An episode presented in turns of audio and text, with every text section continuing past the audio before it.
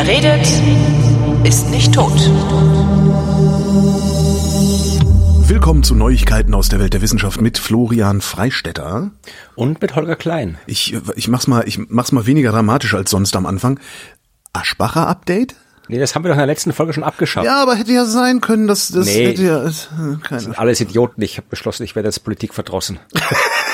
nee, wirklich. Ich meine, hast du, hast du gehört, was, äh, hast du nicht gehört, weil in Deutschland interessiert sich kein Mensch für äh, das, was in Österreich in der Politik passiert. Aber wir hatten äh, eine Diskussion vor kurzem mit unserem Innenminister, also nicht ich, aber die, die, dis- die Medien haben diskutiert, weil ähm, da gab es vor ein paar Jahren, äh, da war noch unser aktueller Kanzler, Herr Nehammer, Innenminister, und da wurde eine Schülerin abgeschoben aus äh, Georgien, beziehungsweise nach Georgien, Ja. da kam sie war, halt, die war in Österreich in der Schule, hat in Österreich gelebt, war eigentlich ja, so wie man sich halt immer wünscht, sehr perfekt integriert, aber äh, die äh, Mutter hat dann irgendwie ihr Asylantrag wurde dann aus irgendwelchen Gründen nicht genehmigt und daraufhin wurde sie abgeschoben. Ich habe wurde abgeschoben, sondern wirklich in der Nacht mit einem Sonderkommando und Hunden irgendwie abgeholt und die, das ist das- richtig so martialisch Das und können äh, Sie hier in Deutschland aber auch sehr gut, mitten in der Nacht Leute abschieben, die seit 30 Jahren Steuern zahlen und sowas. Ja, also es war sehr, sehr, äh, sehr, sehr durcheinander und äh, sehr, sehr, ja, also die mittlerweile ist sie, glaube ich, sogar wieder dann über ein Schülervisum zurück nach Österreich gekommen. Und äh, die diversen Menschenrechtsorganisationen haben das auch entsprechend ähm, geklagt. Und mittlerweile hat auch äh, ein Gericht dem Recht gegeben, dass äh, diese Abschiebung, äh, so wie sie jetzt gelaufen ist, dass es das eben nicht ähm, ja, rechtswidrig, also dass es nicht, äh, nicht sein hätte dürfen, so wie es passiert ist. Aber ist das äh, nicht dann, ist man dann nicht eher, äh, nicht, nicht Politik, äh, sta- statt Politik verdrossen, nicht eher Verwaltungsverdrossen? Nee, nee, warte mal, ich bin noch nicht fertig. Das ist nur die Vorgeschichte zu dem äh, letzten Ding, was mich da wieder geärgert hat oder so sehr geärgert hat. Ähm, das war, wie gesagt, der alte Innenminister, der jetzt unser Kanzler ist. Und der neue Innenminister, der äh, ja auch, äh, der macht auch wieder auf Law and Order, oder was anderes können die äh, ÖVP-Innenminister anscheinend nicht. Ähm, es gäbe ja genug, mit dem man sich beschäftigen kann, aber momentan war er, glaube ich, irgendwie gerade in Dänemark, um mit denen rumzureden, wegen irgendwelchen äh, Werbekampagnen, PR-Kampagnen, die dann irgendwo in Afghanistan und Indien geschaltet werden sollen, um den äh, Afghanen und Indern zu sagen, sie sollen nicht nach Österreich kommen. Also, sie haben keine Chance. Also, und, ähm, ja. Vater. Und da gibt's halt, also sowas ist schon, hat Österreich schon früher gemacht, sowas haben andere Länder gemacht. Und es gibt halt Forschung. Es gibt halt zu vielen Sachen Forschung. Ja? Man Ja. kann ja Dinge wissen, wenn man sie gerne wissen will. Und es gibt halt Forschung, die sagt, das bringt nichts. Ach, die Leute, warte, ist, das, ist das jetzt gerade der Ursprung dieses einen Zitats, das durch, Ja, durch über Twitter flog? genau. Wissenschaft ist das eine und Fakten sind aber was ganz anderes oder so? ähnlich? Genau, das hat der, unser der Minister Herr Gerhard Karner, der übrigens auch äh, Direktor eines äh, Dollfuß-Museum, glaube ich, war, wo unser äh, faschistischer österreichischer Kanzler, der dann irgendwie kurz vor Hitler nochmal drankommen durfte, ja nicht unbedingt historisch korrekt aufgearbeitet worden ist. Ja, und der hat dann eben in einem Interview mit dem Standard entsprechend gesagt, dass äh, auf dieses äh, Faktum angesprochen, dass äh, ja man weiß, dass sowas nicht bringt, dass sowas nichts bringt. Hat er gesagt, ja, Wissenschaft ist das eine, Fakten sind das andere. Ja, und wie gesagt, also das ist nicht das erste Mal, dass unsere Politik solche Aussagen trifft. Äh, es wird nicht das letzte Mal sein und insofern, ja, also ich sage ja nicht, dass, dass, die, dass die alle, dass nur Wissenschaftlerinnen in der Politik sein sollen. Überhaupt nicht. Das wäre genauso grauenhaft, weil Nee, aber man könnte die- ja zum Beispiel seine en politischen Entscheidungen auf Fakten gründen, die wissenschaftlich fundiert sind. Das ja, äh, nicht, ich, ich bin wirklich anspruchslos. Ich würde sagen, nicht mal das, ja. Also, wer in der Politik arbeitet, der muss ganz andere Probleme lösen. Der, der muss eine Situation irgendwie, ja, Probleme irgendwie angehen, irgendwie lösen. Und das kann man eben anhand von Fakten, behaupte ich jetzt mal, anhand von wissenschaftlichen Ergebnissen durchaus besser, als wenn man sich einfach irgendwas ausdenkt. Also prinzipiell, äh, je mehr man weiß über eine Situation, desto besser sind die Entscheidungen potenziell, die man treffen kann. Also insofern wäre das natürlich richtig, aber mir wird schon reichen, wenn die in der Regierung nicht einfach ignorieren, dass es Wissen gibt und ignorieren, dass Wissenschaft in der Lage ist, Dinge rauszufinden. Ja. Also das wird mir schon reichen. Sie müssen ja, Sie können die Entscheidungen, die in der Politik getroffen werden, werden selbstverständlich auch nach anderen Kriterien getroffen als nach wissenschaftlicher Erkenntnis. Das muss ja auch so sein, weil die Welt äh, ist mehr als nur wissenschaftliche Erkenntnis. Also insofern sage ich weder, es dürfen nur Leute aus der Wissenschaft in die Politik oder die Politik darf nur wissenschaftlich äh, belegte Entscheidungen treffen, aber in Österreich sind wir halt einen Schritt weiter, wo die, äh, das Spitzenpersonal und das drunter vermutlich noch viel mehr, ähm, die Wissenschaft aktiv leugnet und der Wissenschaft aktiv feindlich entgegensteht. Und dann kommen sie wieder an und sagen, ja, äh, wir müssen was gegen die Wissenschaftsfeindlichkeit tun. Wir müssen was gegen die ganzen Wissenschaftsskeptiker tun. Wir müssen was gegen die Corona-Demonstrationen tun. Und dann kommen sie ab und zu auch mal zu Leuten wie mir und fragen, ob ich was helfen kann. Und mittlerweile bin ich nicht mehr gewillt, denen zu sagen, ja, wir können gern gemeinsam was machen, weil mhm. warum soll ich? Warum soll ich irgendwie äh, da irgendwo mithelfen, wenn dann wieder so ein Typ kommt und sagt, ja, Wissenschaft ist das eine, Fakten sind das andere. Ja. Habe ich keinen Bock mehr. Nee, klar, dann verstummt man. Ist ja ähnlich, also ich habe neulich. Ich verstumm nicht, ich rede nicht mit der Politik. Ja, genau. Ich habe neulich gemerkt, dass zum Beispiel, also was, was mir sehr stark aufgefallen ist, wo du Corona sagst, ist, dass äh, im Grunde sämtliche Wissenschaftlerinnen und Wissenschaftler, die wirklich konstruktiv Beiträge geleistet haben zu diesem Thema, allesamt verstummt zu sein scheinen. Weil die halt auch einfach keinen Bock mehr haben, sich anfeinden zu lassen, sich dann von der Politik irgendwie äh, an der Nase rumführen zu lassen, äh, weil die Politik lieber das macht, was, weiß ich nicht, irgendwelche Schreihälse auf der Straße für richtig halten. Ähm, das, das ist letztlich kaum was anderes. Also die einzigen, die ich immer mal wieder noch wahrnehme, sind die, die sowieso schon immer eine ganz seltsame Agenda gefahren haben. Also diese ganzen Sozialdarwinisten. Weißt du, im Moment ist ja einer unter, der Schanner sieht, ist das. Der sagt, nein, Masken bringen nichts, weil nicht alle Menschen die Masken korrekt tragen können. Also weil die zu doof sind. Das ist so. ja, naja, was soll man machen? Naja, das Problem lösen. Ne? Ja, Aber ja. er weigert sich halt das Problem zu erkennen, nämlich, okay, es sind nicht alle in der Lage, die Masken korrekt zu tragen. Wie wär's, wenn ich eine Kampagne vorschlage, äh, die den Leuten das beibringt? Das wär, Tatsächlich, Ne? ja. So, also, und das ist ja wahrscheinlich dann bei eurem, bei eurem Innenminister genau dasselbe. Der löst ja mit seiner Aussage, versucht er ja ein Problem zu lösen, das ist also ein ganz anderes. Ich will keine Leute in Österreich haben. Ja, so. ja. Das, Ja, das zweite, also da gibt es zwei Dinge dazu. Erstens, es gibt äh, Forschung, die sogar zeigt, dass schlecht getragene Masken besser wirken als nicht getragene Masken. Ja, davon also, mal ganz abgesehen. Aber das passt halt nicht in Schannersitz Agenda. Also der hat ja von Anfang an, hat er ja diese, diese, wie auch, wie auch der, wie hieß der aus Bonn, der äh, Streeck, die haben ja so eine Hm. ganz komische Agenda, naja, dann ne, ein, ein, ein guter hält's aus, ein schlechten, um einen schlechten ist es nicht schade, irgendwie so eine, so eine Und dann, äh, was mich auch irritiert, also das sind wir wieder äh, Wissenschaft und Politik, ja. Äh, in, wird in Deutschland nicht anders als in Österreich. In Österreich haben wir jetzt einen Schwung Wahlen äh, vor uns. Also es wird der Bundespräsident gewählt, der wird auch direkt gewählt in Österreich. Äh, es gibt äh, Landtagswahlen in Tirol und in Niederösterreich. Das sind beides sehr wichtige Bundesländer, vor allem für die ÖVP. Und äh, in beiden Fällen gibt es natürlich Wahlkampf. Beide Fälle sorgen dafür, dass äh, die Politik äh, gar nicht, momentan nichts machen will und alles rausgezögert wird, wie es halt immer so ist, wenn Wahlkampf ist. Und überall äh, biedert sich jetzt die ÖVP den ganzen, äh, ja, ganzen den ganzen rechten Rand, den ganzen Corona-Leugnern, den ganzen Russland-Freunden, also diese ganzen ja, Verschwörungsidioten, die da alle aufgekommen sind, die haben auch mittlerweile in Österreich eine eigene Partei, die MFG, die bei der letzten Wahl äh, in Oberösterreich war das eine Landtagswahl, sind sie sogar reingekommen und die haben jetzt in den Umfragen auch immer so mal knapp über der Hürde, knapp unter der Hürde.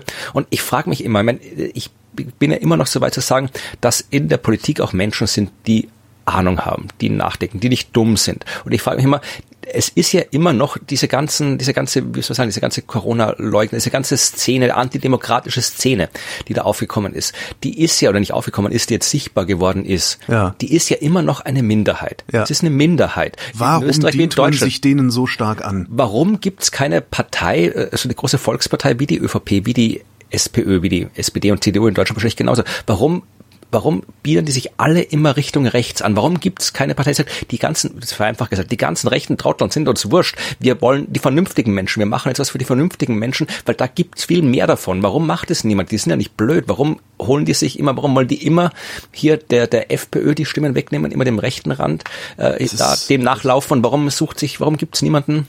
Ich, verste- ich verstehe es auch probiert? nicht wirklich. Also das Einzige, was ich mir da erkläre, wie ich mir das erkläre, ist, ähm, dass sie davon ausgehen, dass die Vernünftigen sie sowieso wählen. Ja, ja, weiß ich nicht mehr. Irgendwann habe ich doch keinen Bock mehr. Ja, klar, Will ich, aber- will ich die Bierpartei oder sonst was. Ja, okay. Aber die, die, die bleiben ja dann auf ewig so klein, dass, dass überhaupt nichts passieren kann. Also da musst du dann schon hingehen und irgendwas wählen, was, ja, ich sag mal, ein, ein konsistentes Programm hat äh, und vielleicht auch eine Marke ist, die zumindest den Eindruck macht, groß genug zu sein, dass sie noch größer werden kann. Ich, Volt zum Beispiel. Ich weiß nicht, ob ihr die in Österreich auch Ja, habt. nee, gibt's nicht, aber ja, ja. Also das ist ja klingen- sowas, wo du denkst, mhm, das klingt alles sehr sinnvoll, was sie da machen. Die, die, die die scheinen nicht nur Bescheuerte zu haben, wie die anderen kleinen Parteien, äh, aber selbst da, das ist ja, da, da, in die Richtung geht ja dann kaum jemand. Also am Ende ja. wählen sie dann ja doch wieder nur äh, SPD, CDU und äh, die ganzen Erstwähler wählen FDP. Ja. Weil ich sie auf dem Date-Gymnasium waren und mit 15 schon wissen, wie man reich wird. Ja. ja, ich bin wirklich gespannt. Also ich bin wirklich, also ich habe jetzt gerade keine keine Wahl, wo ich glaube, glaub, oh ja, Niederösterreich darf ich wählen, muss ich mal gucken. Aber die nächste große äh, österreichweite Wahl ist, glaube ich, erst übernächstes Jahr. Weiß ich nicht mal schauen. Also, ja, diese diese momentan ist wirklich Marco Pogo von der Bierpartei, der auch als Bundespräsident kandidiert. Sehr gut. Wenn man wenn man sich da irgendwie die Interviews mit dem durchlässt, der ist wirklich, der, der ist einer von den vernünftigsten Menschen. Der macht die vernünftigsten Aussagen. Ich kenne, der macht was ein Bierquatsch nebenbei, aber ja. der ist ja auch Art, der ist auch Mediziner studiert. Also okay. der, der, der, der und, cool. also was ich von dem gehört habe über Klima, über Corona und so weiter. Gesagt, zwischendurch kommt er immer wieder seinen, seinen hier äh, Radler gehört verboten und jede Stadt kriegt einen Bierbrunnen und so weiter. Aber, aber auch das ist nicht unvernünftiger, als was irgendwelche anderen äh, äh, ich sag mal, etablierten Politiker und Politikerinnen den ganzen Tag erzählen. Also ich finde und was ja und was, was er zu Klima und, und Wissenschaft und alles sagt, das ist alles, das ist äh, so vernünftig, habe ich das von keinem unter Anführungszeichen ja. etablierten Politiker Politikerin gehört. Und, äh, und dann, und dann siehst du, weißt du, und dann siehst du auf der anderen Seite irgendwie die die aufstrebende Volkspartei der Grünen hier in Deutschland, die, wo, dann wo dann die baden-württembergische Landesvorsitzende ein, ein flammendes Plädoyer für Homöopathie hält und alle Begründung, die sie raushaut, einfach nur dummes Zeug ist. Ja, ja also ich das weiß es nicht. Ich meine, äh, die Bierpartei hat noch den Vorteil in Österreich, dass sie noch zu klein ist. Dass sie noch zu klein ist. Also die, die hat bei der letzten, glaube ich, bei der letzten Wahl ein paar so Bezirksräte, also Mandate auf Bezirksebene gewonnen. Äh, ansonsten noch nix, aber die ist noch zu klein, dass ja. die, dass das die Problem hat, was jetzt irgendwie zum Beispiel die, die Partei, die Partei in Deutschland hat, da, da äh, und, und Pogo ist auch ein anderer Typ als hier. Na, wie heißt er? Sonneborn. Sonneborn, genau. Also da der momentan ist es noch eine One-Man-Show, die Bierpartei und da also ist so Lord Buckethead, ja? Ja, ja, ein bisschen seriöser schon, aber es ist jetzt nicht so, weil das, die haben jetzt noch nicht so das Potenzial für so offen zu sein für die ganzen Idioten, die dann in solche neuen Parteien kommen, wie bei den Piraten, wie bei der Partei, die mhm. Partei, dass dann halt da ja, dass man den auch nicht mehr wählen kann. Also ja. es werden wir sehen, was passiert. Aber ja, Bundespräsident wird er nicht werden, äh, aber wie gesagt, also ab und zu, wenn äh, ich finde das schon ganz, ganz interessant, dass da zumindest aus dieser dieser Spaßecke unter Anführungszeichen mhm. jemand kommt, der der tatsächlich zeigt, man kann sich wissenschaftlich vernünftig oder allgemein vernünftig äh, äußern. Ja. Ja, die haben halt nichts zu, die, die haben nichts zu verlieren. Ne? Die, die haben noch keine Posten, noch keine Ämter, die haben noch nicht irgendwie äh, Seilschaften gebildet, die sie dann bedienen müssen, sobald sie an der Macht sind. Und gleichzeitig das ist, glaube ich, also so ist meine Wahrnehmung, so eine Motivation auch dafür, das über, über diese, diese Spaß-Satire-Schiene zu machen, ist, das ist ja nicht mehr wirklich ernst zu nehmen, dieses mhm. etablierte äh, Politiksystem und, und das, was die da reden. Mhm. Ja. Also das ist äh, von daher bist du halt viel besser dran, wenn, wenn du es auch wirklich ein bisschen auf die Schippe nimmst. Ähm, ja, und damit kriegst du dann halt auch die Aufmerksamkeit. Weil mit dem Bierbrunnen kommst du in eine Zeit. Mit Vernunft nicht. ja, äh, es war ein Wahlversprechen übrigens umgesetzt. Es gab im Sommer, äh, hat er den Bierbrunnen am Schwarzenbergplatz in Wien kurzfristig Sehr aufgebaut. Geil. Da gab es dann Freibier für alle, ja. Ja, das hatten wir doch auch mal die äh, anarchistische Pogo-Partei Deutschlands. Ja, die, aber die hat es, glaube ich, ernst gemeint. Na, die, die, haben, die haben gesagt, äh, wenn wir, wenn wir äh, über 0,5 Prozent kommen, glaube ich, dann gibt's Wahlkampfkostenerstattung. Mhm. Und die Kohle investieren wir dann in Freibier für alle.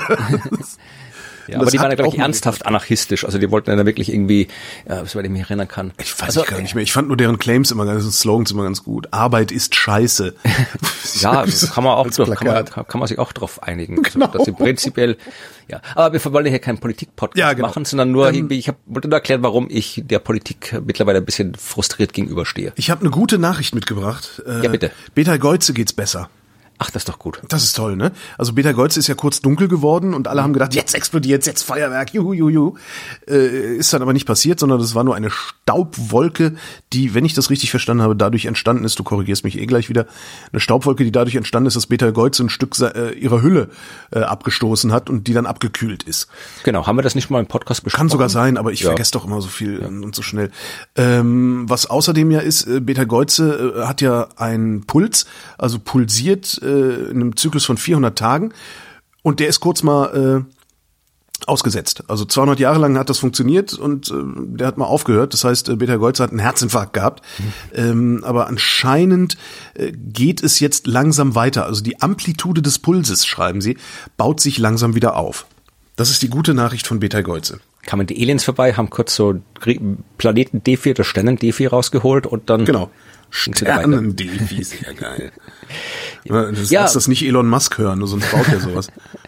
Ja, apropos Elon Musk, apropos Raketen, apropos Ach. Dinge, die kaputt gehen. Ähm, du hast das vielleicht gestern mitverfolgt. Ja. Ähm, die die äh, NASA gemeinsam mit der Europäischen Raumfahrtagentur und diversen anderen Institutionen war kurz davor, die äh, Rakete zum Mond zu starten. Die Rakete, die den ersten Schritt setzen sollte, dass dann auch mal wieder Menschen auf dem Mond rumlaufen. Artemis 1. Ja. Und ja, wäre geplant gewesen für den 29. August nachmittags unserer Zeit, äh, ist aber nicht. Was genau war eigentlich kaputt? Ich habe dann nur mitgekriegt, irgendwas ist kaputt gewesen am Treibstofftank und sie haben es lieber mal abgebrochen. Ja, im Wesentlichen ist es das. Also wir mussten irgendwie den Ingenieur fragen. Nee, also äh, es gab äh, eine eine ein Ventil, das nicht ganz so funktioniert hat, das, äh, glaube ich, irgendwie den flüssigen Wasserstoff da oder Wasserstoff da irgendwo langleiten sollten, damit es ausreichend gekühlt ist oder nicht gekühlt ist. Auf jeden Fall die Temperatur hat nicht gepasst von dem Triebwerk. Und das Problem war, dass ähm, sie diesen Teil noch nicht so wirklich testen konnten oder getestet haben vorher. Also es gab ja einen Test vorher, aber auch da, der was nicht ganz so funktioniert. Ich glaube auch wie mit dem Wasserstoffleck damals mhm. beim, beim, beim Test, über den wir schon gesprochen haben, dieses Wet Dress Rehearsal, wo du ah, auch in ja, der ja. aktuellen Folge mit Ruth drüber gesprochen hast. Ja. Da hat Ruth, glaube ich, sogar erzählt vom Wasserstoffleck. Mhm. Ja, und ähm, das war halt jetzt das, was passiert ist. Und ich kann es verstehen. Also äh, kein, keiner will, dass diese Rakete dann irgendwie beim Start, nach dem Start explodiert. Ich mein, das ist ja eine Zündschnur letztlich letztlich, die da raushängt, dann, wenn, wenn da irgendwie was austritt, ne? Ja, also kein Mensch, ja gut, das, so, so arg ist es nicht, aber kein Mensch will, dass, dass das bei so neuen Projekten, dass hier mal was schief geht, dass da mal was ist. Das ist jetzt nicht so, ich meine, das erwartet man, ja, darum macht man die Tests vorher. Es ist auch nicht außergewöhnlich, dass Starts verschoben werden wegen was auch immer, ja, das passiert auch oft genug. Und, aber das äh, sind halt nicht so spektakuläre Starts dann, ne? Ja, also und vor allem geht's, ja, ich meine, es geht immer um was, aber da geht's ja vor allem, da hängt, da hängt ja noch viel mehr hinten dran. Also das, was jetzt hier gemacht werden sollte, wäre ja wirklich äh, der Flug zum Mond genauso, wie er dann auch passieren soll in ein bis zwei Jahren mit Menschen an Bord, mhm. die dann eben auch landen. Also das wäre genau das gleiche gewesen, nur dass die Kapsel dann eben nicht runtergeht auf dem Mond. Beziehungsweise es wäre dann der, der dritte Schritt, also der, der Artemis 2 wäre quasi exakt die Wiederholung von dem, was Artemis 1 ist, mhm. nur mit Menschen drin und Artemis 3 dann eben mit schon am Boden. Die größere Rakete dann, Artemis 3, oder? Das kann gut sein, weil da vermutlich auch noch irgendwie ein bisschen mehr äh, Material mhm. mit muss. Aber wie gesagt, äh, da hängt viel dran und wenn da jetzt hier diese äh, Artemis 1 Mission nicht äh, so scheitert wie jetzt, oder gescheitert, aber nicht so äh, fehlschlägt beim ersten Versuch, wie es es äh, gestern getan hat, wo man sagt, okay, da ist ein Ventil nicht ganz richtig, das gucken wir uns noch an und probieren es dann in der Woche nochmal, sondern wenn die da wirklich verglüht, explodiert auf dem Startplatz, naja, dann musst du dich politisch ganz anders anstrengen, um das Projekt fortzusetzen, als wenn du es um eine Woche verschiebst. Mhm. Also insofern verstehe ich vollkommen, dass sie da wirklich beim kleinsten äh, Schluck auf sagen, nee, da gehen wir kein Risiko ein und schauen uns das in Ruhe an. Das heißt, Sie haben es auch nur um eine Woche verschoben. Erste Septemberwoche wird dann Start sein? Äh, momentan ist der meines Wissens nach der nächste mögliche Start äh, Termin der 2. September, äh, ist aber auch unsicher, ob man es da hinbekommt. Erstens mal muss man halt das Problem lösen, weil kann ich einfach sagen, okay, bestell's noch mal hin und gucken mal, ob es jetzt geht. Also, Tape drauf. Genau. Und äh, Wetter ist natürlich auch immer ein Faktor, den man nicht kontrollieren kann. Und äh, ja, also ich glaube, das Startfenster weiß ich nicht genau, wie lang das noch offen ist, dass man halt wirklich auf dem, auf der Flugbahn hinkommt, wo man hinkommen will.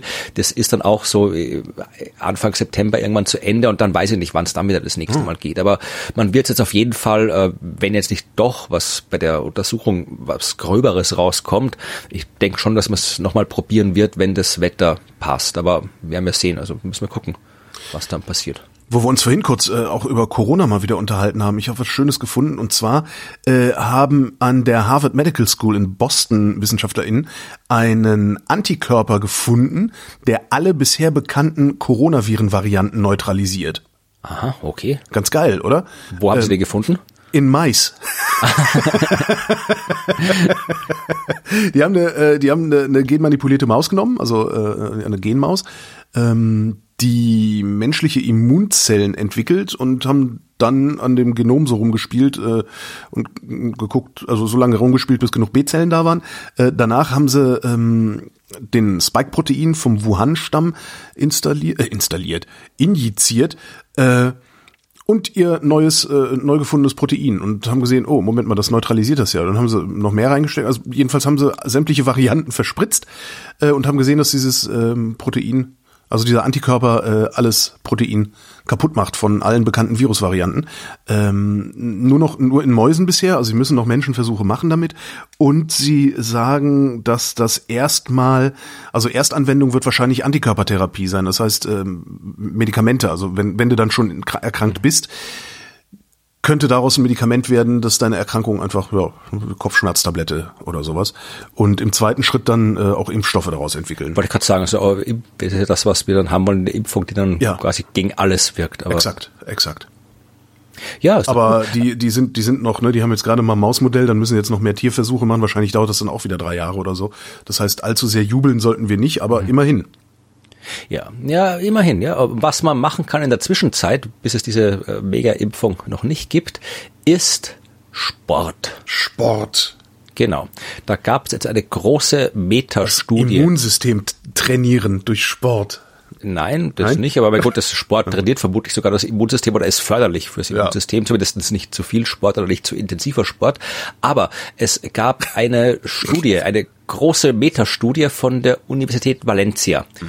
Und äh, die haben Daten genommen von schon veröffentlichten peer-reviewten Studien. Insgesamt waren das 1,8 Millionen wow. äh, ja. TeilnehmerInnen, die da in der Studie drin waren. Äh, Durchschnittsalter von 53 Jahren, also ja, eh so, so grob größenordnungsmäßig du und ich, mhm. sowas. Und ähm, ja, waren Südkorea, Großbritannien, Spanien, Brasilien, Palästina, Südafrika, Schweden, da kamen die, wo die herkamen, die in der Schule dann quasi drin waren und haben jetzt das äh, ausgewertet, die Daten, die quasi schon schon mal Teil von der Studie waren, haben die ausgewertet unter dem Blickwinkel Sport. Also haben geschaut, wie korreliert ähm, hier körperliche Aktivität mit äh, dem Risiko dass du erkrankst, mit dem Risiko, dass du schwer erkrankst und mit dem Risiko, dass du stirbst mhm. an Corona. Und haben festgestellt, dass in allen Fällen dort, wo Sport getrieben wurde, äh, du besser dran warst. Ja, also 11 Prozent für Infektionsrate. Ja, also die HobbysportlerInnen äh, hat man um 11 Prozent weniger, haben eine 11 Prozent geringere Infektionsrate gehabt, als die, die keinen Sport gemacht ja, weil haben. Die immer, weil die mehr draußen waren als die anderen ich weiß jetzt nicht, ob der Sport, das ist quasi Outdoor-Sport ist, ist, ist, ist quasi der Sport ist hier ähm, nicht aufgeschlüsselt nach Disziplin, sondern mhm. da geht es wirklich nur um ja, Aktivität pro Zeit. Also das ist irgendwie äh, das metabolische Äquivalent ist in den Grafiken äh, immer angegeben in den Sachen. Also das ist einfach so eine Maßzahl, wo du halt den die Energie, die du verbrauchst durch die Arbeit äh, im Verhältnis zum Ruheumsatz. Und Aha. das ist halt das ist diese Kennzahl. Also im Wesentlichen läuft es darauf hinaus, äh, dass äh, du körperlich aktiv bist, ob du jetzt draußen läufst oder keine Ahnung Gewichte hebst im Fitnesscenter, weiß ich jetzt nicht, ob das da, äh, das ist da jetzt quasi alles. Müssen wir sich mal genau schauen, die ganzen. Naja, wenn es äh, im, im Verhältnis zum Ruheumsatz äh, ja. ist, dann würde das ja für so jemanden wie mich, der im Wesentlichen am Schreibtisch sitzt, ähm, wahrscheinlich schon bedeuten, dass ich einfach nur spazieren gehe das fällt mit Sicherheit drunter. Ja. ja. Ähm, aber wie gesagt, wir waren jetzt mal 11 Prozent reduzierte Infektionsrate, 36 Prozent weniger äh, Spitalseinlieferungen und äh, 34 Prozent weniger schwere Krankheitsverläufe, 43 Prozent weniger Todesfälle. Mhm. Also da ist wirklich ein deutlicher Hinweis, deutlicher äh, Hinweis darauf, dass Sport was bringt. Haben Sie, haben die, haben die gesehen, ob zu viel Sport auch schadet? Äh, in der Hinsicht nicht. Also das ist wieder eine ganz andere Diskussion. Wie viel Sport ist gesund, wie viel Sport ist schädlich? Also wenn ich jeden Tag einen Marathon laufe, ist das nicht gesund. Nee, ich, ich meine, klar, ja, das sowieso, ja, aber jetzt ja. bezogen auf, auf, die, nee, nee. auf diese äh, Corona-Daten. Genau, ja, das haben sie geschaut und da gibt's auch äh, im, im Paper, das ist Open Access, das können wir auch verlinken, gibt's auch eine schöne Grafik, wo man sich genau das anschauen kann. Also da siehst du halt hier so eine Kurve, die das relative Risiko anzeigt. Also die fängt bei eins an und äh, dann äh, in Abhängigkeit der Aktivität wird das halt geringer. Und die sieht man wirklich, also ganz besonders bei den Todesfällen sieht man das, dass die ab einem gewissen Punkt, also die, die geht runter, geht runter, geht runter mit ja. steigender Aktivitäten, ab einem gewissen Punkt bleibt die quasi gleich. Ja, also da bringt bei den, bei den schweren Verläufen ist es fast genauso. Aha. Also da gibt es einen Punkt, wo dir mehr Sport zumindest in der Hinsicht, was Corona-Infektion, ähm, Todesfall angeht, nichts mehr bringt. Und das die Grenze liegt ungefähr dort, wo die WHO, die Weltgesundheitsorganisation, auch empfiehlt, dass Menschen Sport machen sollen. Also pro Woche 150 Minuten moderate Belastung oder 75 Minuten intensive Aktivität. Also das ist so die Grenze, das empfiehlt die WHO, eher aus anderen Gründen, mhm. empfiehlt sie das, aber das ist auch ungefähr die Grenze, ab der der dann mehr Sport in Sachen Corona nichts mehr bringt. 150 Minuten die Woche ist ziemlich wenig, ne? Das ist eine halbe Stunde ja, am Tag. Das, das kann man eigentlich schaffen, wenn man, wenn man wenn man will. Also man muss ja nur mit dem, weiß ich nicht, mit dem Fahrrad zur Arbeit fahren. Wenn man fünf Kilometer hat, dann hast du das ja schon. Ja, oder halt irgendwie nach dem Abendessen spazieren gehen oder so. Ja, also, ja, ja, es ist zwar, ich kann das sowas nachvollziehen, wenn Leute sagen, ja, aber ich habe keine Zeit dafür, ich kriege das nicht unter, aber das ist wie bei so vielen Sachen. Also natürlich, man, äh, ich, das, ja, die muss man sich halt, die muss man sich halt schaffen. Das ist genauso wie genau. sagen, ja, ich möchte gerne ein Buch schreiben, aber ich habe keine Zeit. Hey, jetzt schreib's mir doch man, nicht man, noch rein nach all den Jahren. Ach, habe ich gar nicht gemeint, aber du hast das, du, bei dir hat's ja nicht an der Zeit gescheitert, sondern weil du es nicht konntest. So.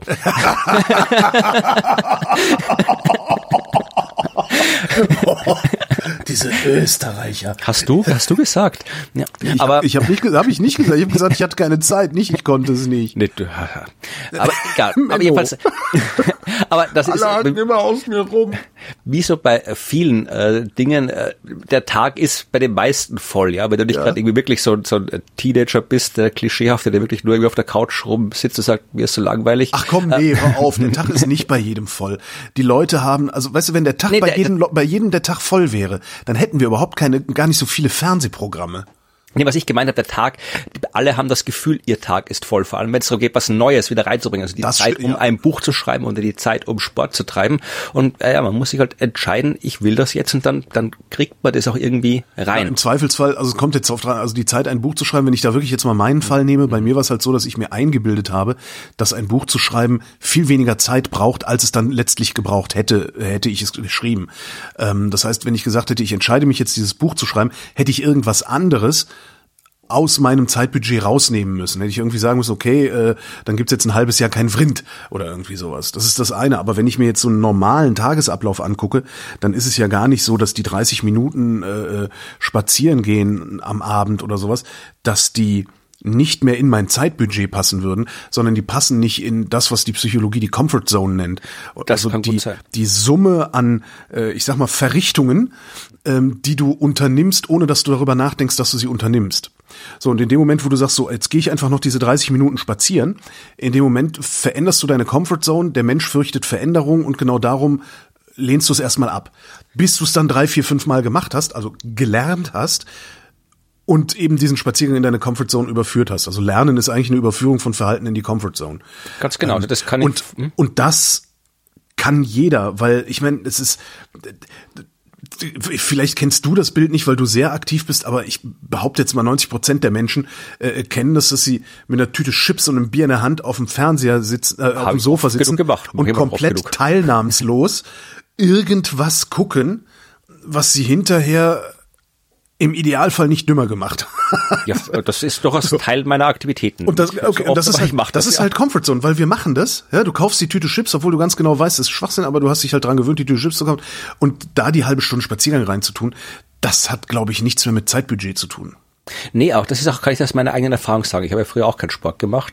Und dann ähm, wenn man das, natürlich ist es eine Umstellung, natürlich ist es schwierig, und ich rede jetzt nicht von der körperlichen Aktivität, es ist auch, wenn du noch nie Sport gemacht hast oder wenig Sport gemacht hast, schwierig, das zu machen, aber äh, allein muss, das Man muss sich nur mal angucken, wie der Arsch wehtut, wenn man mal einen Monat nicht Fahrrad gefahren ist. Ja, aber äh, als allein auch von der Zeit her, natürlich ist es was, was du unterbringen musst, aber äh, es geht dann, also irgendwann kommt dann der Punkt, wo es tatsächlich äh, unangenehm ist, wenn du dann eben die Zeit auf einmal nicht mehr hast, aus, weil du einen Termin hast, weil du auf Urlaub bist und ja. du jetzt nicht mehr jeden Morgen Morgen deinen Spaziergang machen kannst oder nicht mehr jeden Abend deinen Lauf machen kannst, weil da was anderes ist. Also das ist dann, das ist nicht so tragisch. Man muss halt mal eine Woche durchhalten oder zwei und äh, dann das finden. Eine Stunde findet sich meistens immer irgendwo. Hattest du den Effekt schon mal, also das, was du da beschreibst, ich bin ja auch extrem unbeweglich gewesen immer in meinem Leben. Jetzt bin ich ein bisschen beweglich, aber immer noch nicht beweglich genug.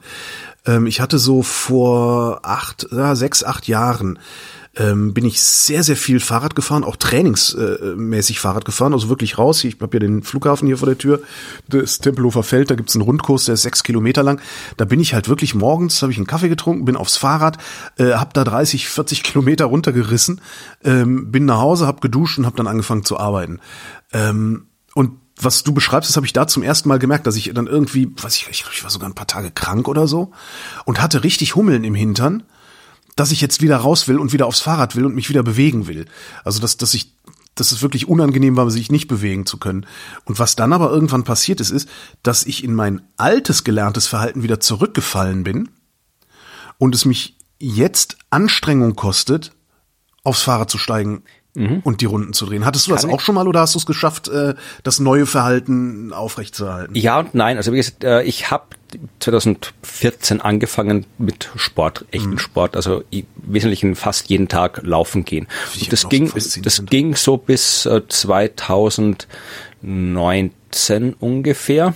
Da habe ich das erste Mal äh, so, so, so ein Problem ah, du warst, gehabt. Du, war, du warst ähnlich dick wie ich, ne? Also ja, bin ich vielleicht, ich, kommt auf an, nicht ganz so. 120 Kilo hatte ich mal auf 1,72 Größe. Da siehst du, ich, ich habe 100, knapp 30, 109, also 130 auf 1,83 oder 1,80. Aber wie gesagt, ich habe hab dann eben den Sport gemacht und es war wirklich so vier, fünf Jahre lang ja. bin ich wirklich jeden Tag, also ich habe dann schon immer einen Ruhetag in der Woche ausgesucht, aber ich bin im Wesentlichen jeden Tag war ich laufen. Das war schon so drin, dass ich halt tatsächlich äh, ich nicht mehr drüber nachdenken musste, gehe ich halt laufen, gehe ich nicht laufen, äh, mhm. ist das Wetter gut zum Laufen? Nee, ich bin einfach jeden Tag aufgestanden, laufen, egal was ist.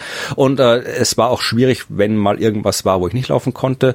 Äh, das hat mir dann wirklich, das war dann wirklich anstrengend, das war Stress für mich. Also das ging und dann kam halt äh, eine Phase, wo ich dann dann, äh, da hatte ich was, äh, hat das mit dem Laufen nichts zu tun gehabt, aber ich hatte irgendwas, ich weiß nicht mehr, ich glaube, man hat nie rausgefunden, was es war, glaube ich. Aber ich hatte auf jeden Fall was jetzt, um das abzukürzen, wodurch ich dann irgendwie nicht mehr laufen konnte und äh, Sport treiben konnte. Und das war schon, das war schon sehr hart. Also auch Radfahren sollte ich dann nicht. Also das war wirklich sehr, sehr hart.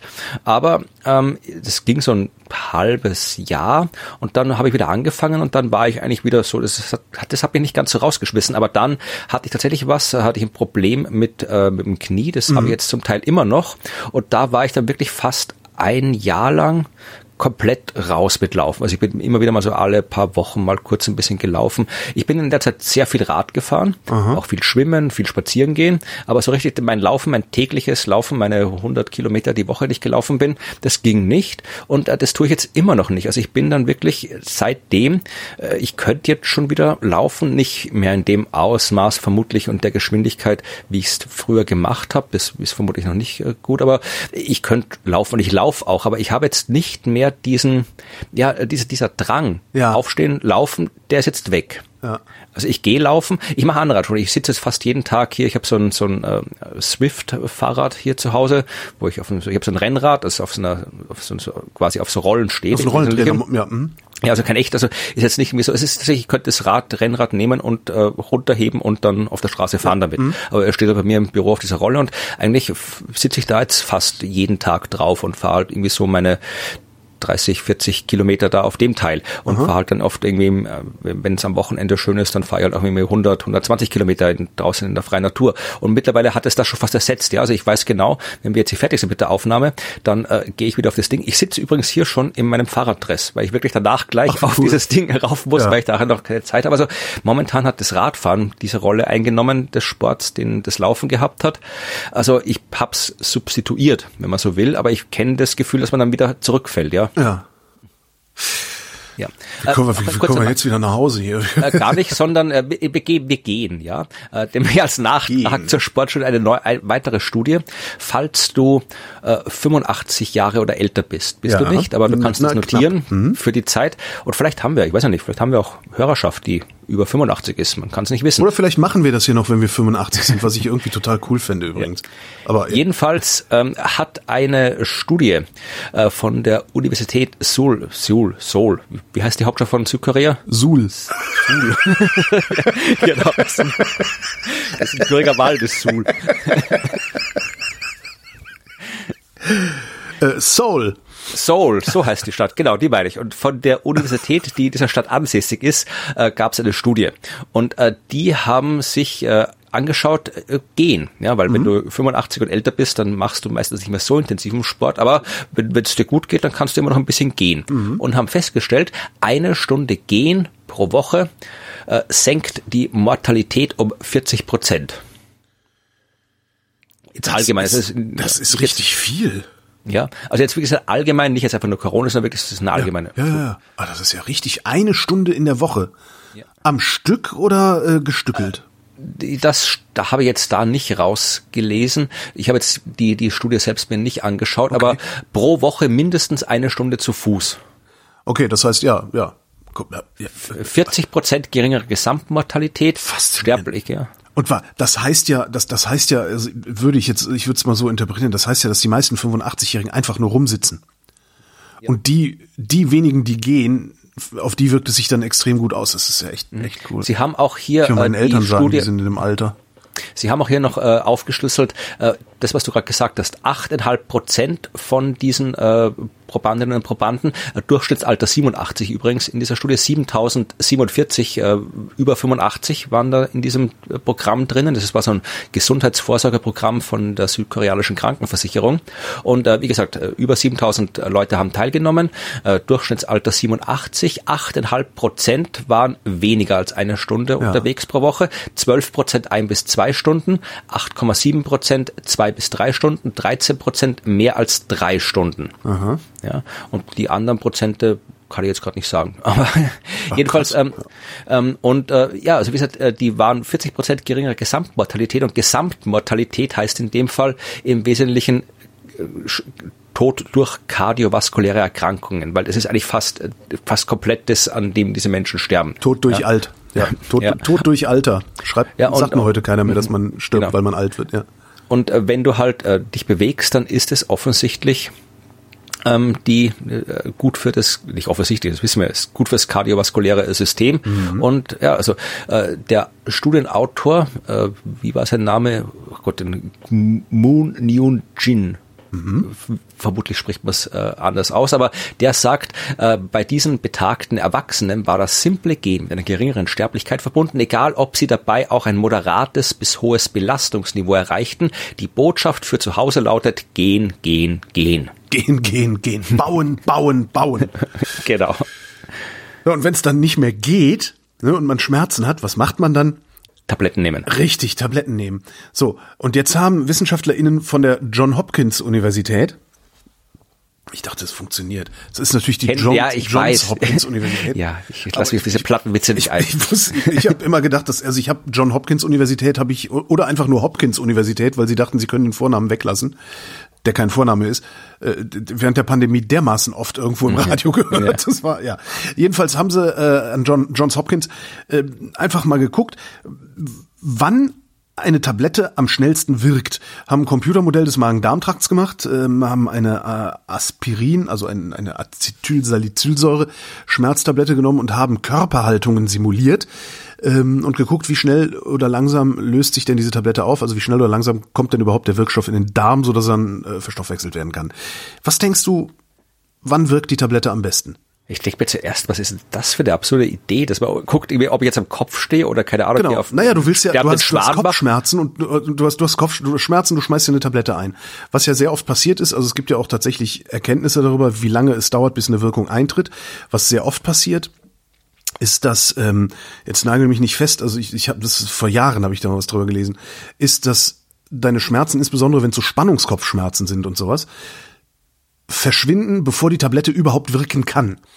Das heißt, alleine, dass du die Tablette genommen hast, entspannt dich schon sehr, so sehr, dass deine Kopfschmerzen weniger werden. Interessanter Effekt. Aber das meinte ich nicht, sondern du willst ja tatsächlich wissen, wie kriege ich so schnell wie möglich die Schmerzen weg. Also ich habe keine Ahnung von Medizin, das äh, weißt du ja. Aber ich würde das einfach sagen, was auch immer sich im Körper ausbreiten soll, wenn halt der Stoffwechsel läuft, dann geht schneller. Das heißt, ist vermutlich äh, Liegen weniger gut als Stehen, wenn es dir um die Schnelligkeit der Ausbreitung geht. Falsch. Und das ist das, keine Ahnung von Medizin, habe ich ja gesagt. Und das ist wirklich total abgefahren. Ähm, je nachdem, wie deine Körperhaltung ist, wird die Wirkung der Tablette bis zu 83 Prozent beschleunigt. Bei Acetylsalicylsäure ist das eine Stunde Unterschied. Ja, jetzt, sag doch jetzt, ich, hätte, ich, ich hätte halt auch gedacht, so, ja, stehen natürlich, ne, dann rutscht das alles so schön runter und dann ist es gut. Tatsächlich ist es so, dass wenn du auf der rechten Seite liegst, die Medikamente am schnellsten aufgenommen werden. Okay. Weil du, wenn du auf der rechten Seite liegst, ähm, die Tablette am schnellsten zum Magenausgang gelangen kann. Aha. Also es hängt tatsächlich davon ab, wo der Magenausgang ist. Geil, oder? Ja, Also stell dir mal vor, du, du und warte mal, was war auf dem Rücken oder nee, war auf dem Rücken oder auf dem ich glaube auf der linken Seite war es am schlimmsten. Ich überlege gerade, ich immer lieg, wenn ich lieg. Also ich, wenn ich einschlafe, lege ich mich immer auf die rechte Seite, genau. Auf die rechte Seite auf dem Bauch meistens. Hm. Und äh, wenn ich in der Nacht aufwache und weiter schlafe, dann lege ich immer auf dem Rücken. Gut, Ich weiß aber gar nicht. Ich, ich würde mir, ich, ich sag mir seit Jahren, sag ich mir, du musst dir mal merken oder aufschreiben oder sonst wie, wie du aufwachst. Und ich merke das immer nicht. naja. Jedenfalls stehen, stehen und sitzen äh, ist nicht gut. Ähm, auf der linken Seite liegen ist nicht gut. Also auf der rechten Seite liegen ist am besten. Dann wirkt die Tablette, die du dir eingeworfen hast, am schnellsten. Ja, gut zu wissen, wenn ich mal wieder eine brauche und was äh, man dann macht, wenn man sich auf die rechte oh, Seite, Oh, oh, oh, jetzt kommt's. Mhm. ja, aber wenn man es macht, wenn man sich auf die rechte Seite legt, ist, äh, dann kann man auch gut einschlafen, Ja. was praktisch ist, denn wer wenig schläft, wird egoistisch. Ja, hab ich auch gefunden. Die Nachricht finde ich auch total geil. Meine Überschrift war sogar Schlafmangel macht hartherzig. Aha, ich habe egoistisch. Ja. ja, bist du gut ausgeschlafen heute? Äh, nein, absolut nicht. Absolut nicht. Gut. Ich habe ich hab ja die, also ich habe ja so entsetzliche Schlafstörungen. Also meistens habe ich, also ich habe in der Regel Einschlafstörungen und je älter ich werde, desto mehr Durchschlafstörungen habe ich auch. Muss dann immer pinkeln, wenn ich aufwache, wodurch ich dann auch immer noch wacher werde, als ich eigentlich und so weiter. Na, ich habe letzte Nacht äh, sehr wenig nur geschlafen, ja. Ja, und darum bist du so ein großer Egoist. Genau. Gott, Wahrscheinlich wirst du so- demnächst FDP Genau. wählen. Schla Hier, Florian, Schlafmangel macht hartherzig, du Arschloch. genau, ja. Nee, äh, das ist eine, eine Studie von der Universität äh, Kalifornien, Berkeley. Ja. Und die haben, es waren halt, wie gesagt, nicht jetzt die Millionen oder Tausende Probanden von den Studien von den letzten Geschichten, das waren nur 24, äh, die sind halt äh, im Bett gelegen und haben halt geschlafen. Und äh, einmal haben sie nicht geschlafen. Also sie haben quasi Fragebogen ausgefüllt im ersten Experiment, einmal mit Schlaf und einmal mit einer Nacht ohne Schlaf. Da ist, und da ist auch wichtig, wichtig zu immer, immer dazu zu sagen, finde ich. Also die Fragebögen, die da ausgefüllt werden, das sind standardisierte psychologische Tests. Ähm, die in, in, da gibt's eine Datenbank, äh, wo wirklich äh, bewährte, validierte Testmethoden äh, abgerufen werden können. Also wo du als, als, als Forscher, Forscherin hingehen kannst und sagen kannst, ich möchte gerne XY rausfinden, ich gucke mal, ob es einen äh, standardisierten Test dafür gibt. Und der wird dann eingesetzt und dadurch ist das dann theoretisch reproduzierbar. Dass die Psychologie jetzt in der Reproduktionskrise steckt, ist ein anderes Thema. Aber finde ich Was- immer wichtig, weil so hä, wie Ja. Fragebogen kommt dann gerne mal, wenn du sowas erzählst. Was sie auch noch gemacht haben, währenddessen ein äh, FMRT gemacht, also einfach mal geguckt, was geht im Hirn an Aktivität ab. Und da haben sie zuerst gesehen, dass äh, die Bereiche des Gehirns, äh, die für Einfühlungsvermögen und Empathie wichtig sind, dass die weniger aktiv sind, wenn du äh, eine Nacht lang nicht geschlafen hast. Keimer, ich bin auch ja grantig, wie man in Österreich sagt, wenn ich zu wenig geschlafen habe. Das kann man durchaus nachvollziehen. so, ich habe auch, als ich das gelesen habe, habe ich mir gedacht, okay, ich muss mir unbedingt die, äh, die, die, den Begriff äh, prosoziales Hirnnetzwerk merken. Ja. Ja. ja, also das haben sie jetzt erstmal festgestellt. Dann haben sie aber auch eben diese Fragebögen äh, ausgewertet und festgestellt, dass auch die Bereitschaft, anderen Menschen zu helfen, geringer ausfällt, wenn du weniger geschlafen hast. Okay, das war das erste Experiment. Dann haben sie in dem zweiten Experiment 100 Personen äh, angeguckt, also die, die, die ihre Schlaf äh, Qualität und Quantität, also wie gut haben sie geschlafen, wie lange haben sie geschlafen, angeguckt und äh, wieder Fragebogen gemacht. Und das ging jetzt über drei, vier Nächte. Und äh, ja, wieder äh, Leute, die zu wenig Schlaf gehabt haben, nach eigener Aussage zu wenig Schlaf, haben dann auch nach eigener Aussage wieder einen, einen geringeren Drang verspürt, anderen zu helfen. Also wenn es jetzt keine Beispiele, was sie genannt haben, war äh, Aufzugstür aufhalten oder jemand, der sich verletzt hat, zu helfen. Und äh, die, die halt wenig geschlafen haben, haben gesagt, sie sind weniger daran interessiert, anderen zu helfen.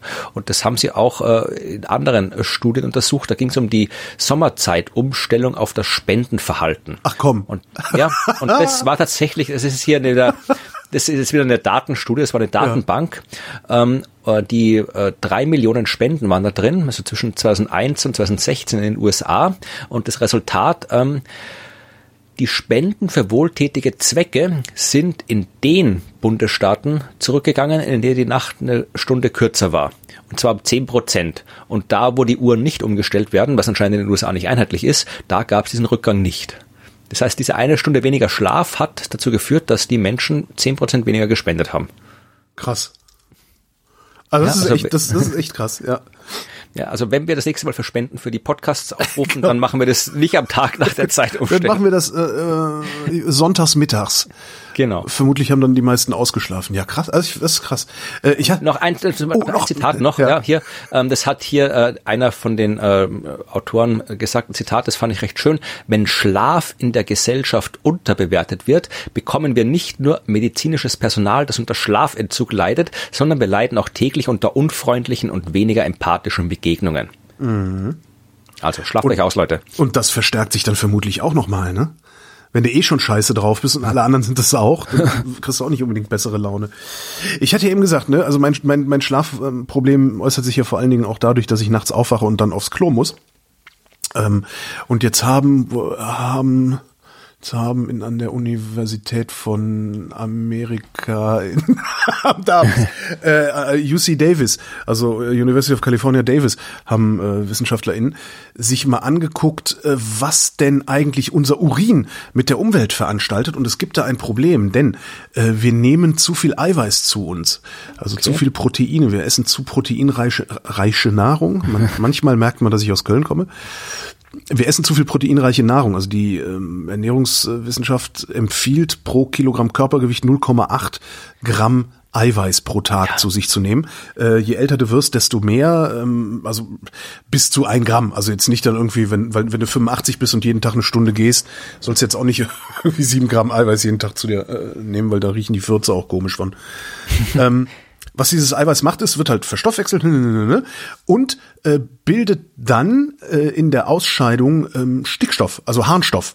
Und in Harnstoff ist Stickstoff, also es ist ein sehr stickstoffreiches ähm, Produkt des Körpers. Äh, das pinkelst du dann ins Klo, dieser Harnstoff wird in die Kläranlagen geleitet und da nicht abgebaut Okay. weil die das halt nicht machen.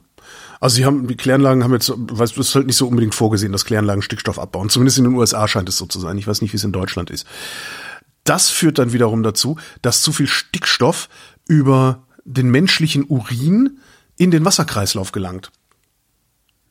So. Und da ist er nicht gut. Und da ist er nicht gut, weil ne, das ist ja, ist ja Gülledüngen. Also wenn Ja. ne, das, ist, ist halt nicht gut, weil weil die. Überschüsse genau die Überschüsse, also was was die Pflanzen an Stickstoff nicht aufnehmen, das geht dann halt in die in die Oberflächengewässer und äh, ja, da hast du dann Nährstoffe, die wiederum Algenwachstum befördern. Fischsterben in der Oder ist also das erste Bild, was mir irgendwie in den Kopf kommt, was allerdings eine andere Ursache gehabt zu haben scheint. Ja, es gibt halt zu viel Stickstoff in den Oberflächengewässern und einen guten Anteil daran hat der menschliche Urin. Und was sie haben, also es gilt alles für die für die USA, also für Nordamerika, ähm, was sie sich sich angeguckt haben, ist, wie, wie viel besser würde es denn, wenn wir uns irgendwie besser ernähren würden?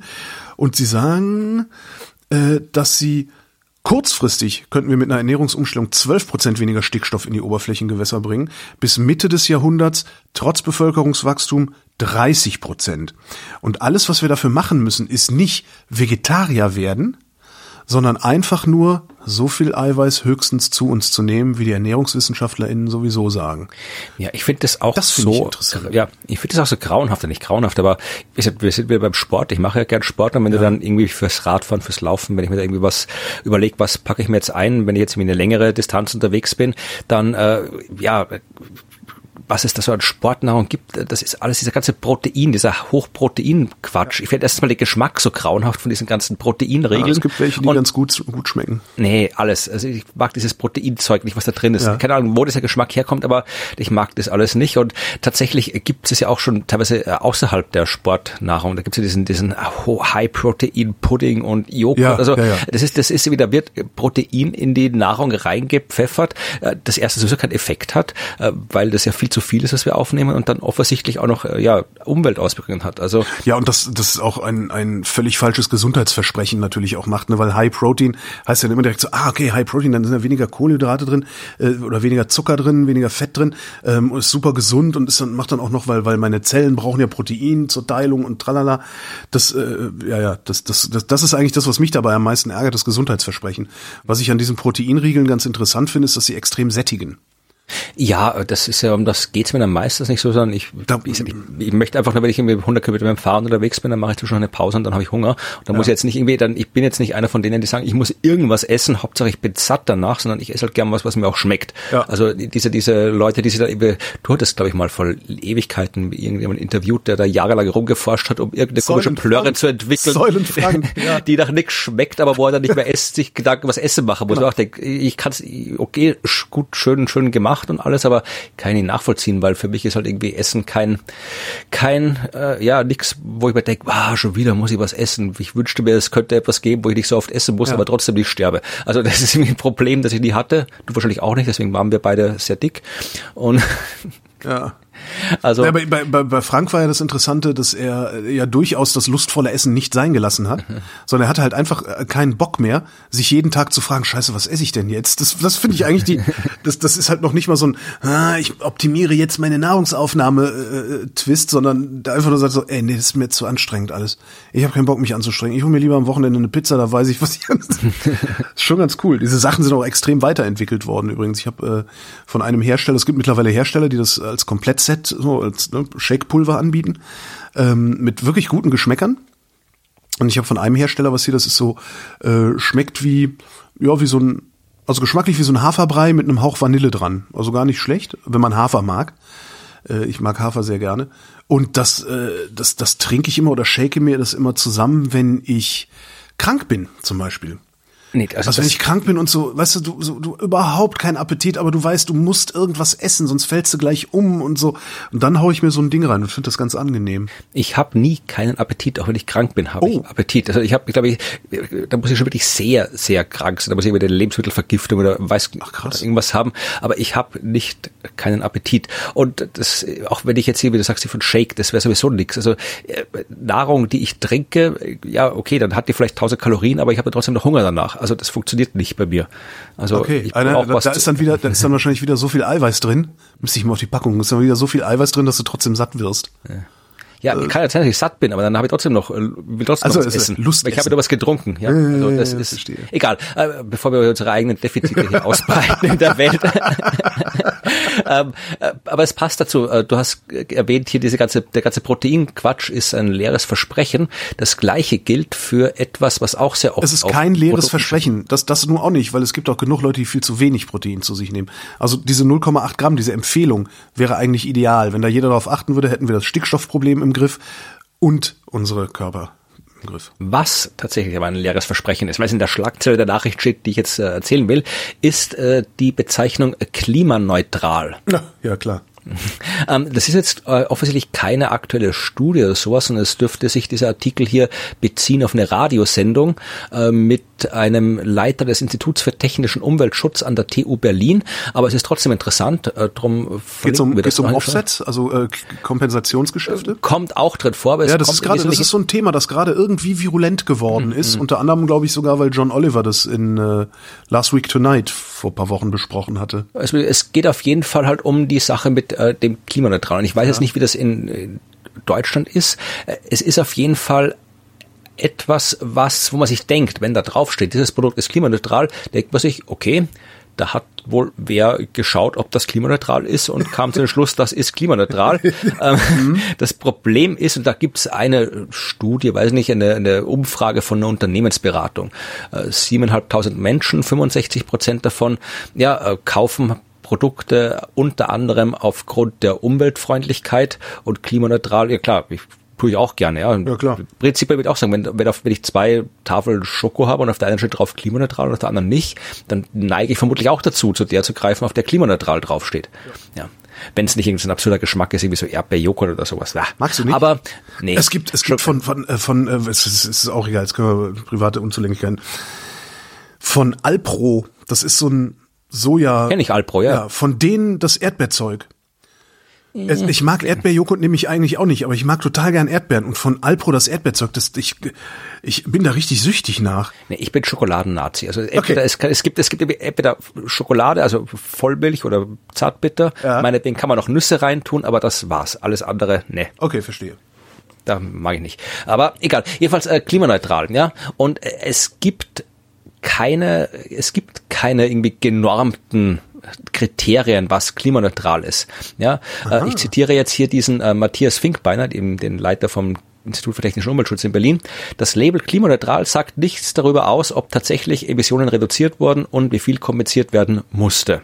Also da kann man klimaneutral draufschreiben, aber was die Firmen dann tatsächlich genau machen, äh, um zu sagen, das klimaneutral ist, das wird nicht geprüft, das ist nicht genormt, das kann irgendwas sein. Ja, das mhm. kann sein, dass sie eben CO2-Zertifikate gekauft haben. Ja. Das kann sein, dass sie, keine Ahnung, irgendeinem Klimaschutzprojekt Geld rübergegeben haben. Das kann sein, dass sie irgendwo eine Windkraftanlage äh, mitfinanziert haben. Und das ist natürlich alles gut. Aber es, es geht noch besser. Ich weiß nicht, wie es in Deutschland ist. In den USA jedenfalls ist es äh, gesetzlich so geregelt, äh, dass du also du sagst, es kann sein, dass sie irgendwo ein Windrad gebaut haben, es kann sein, dass sie ne, ne.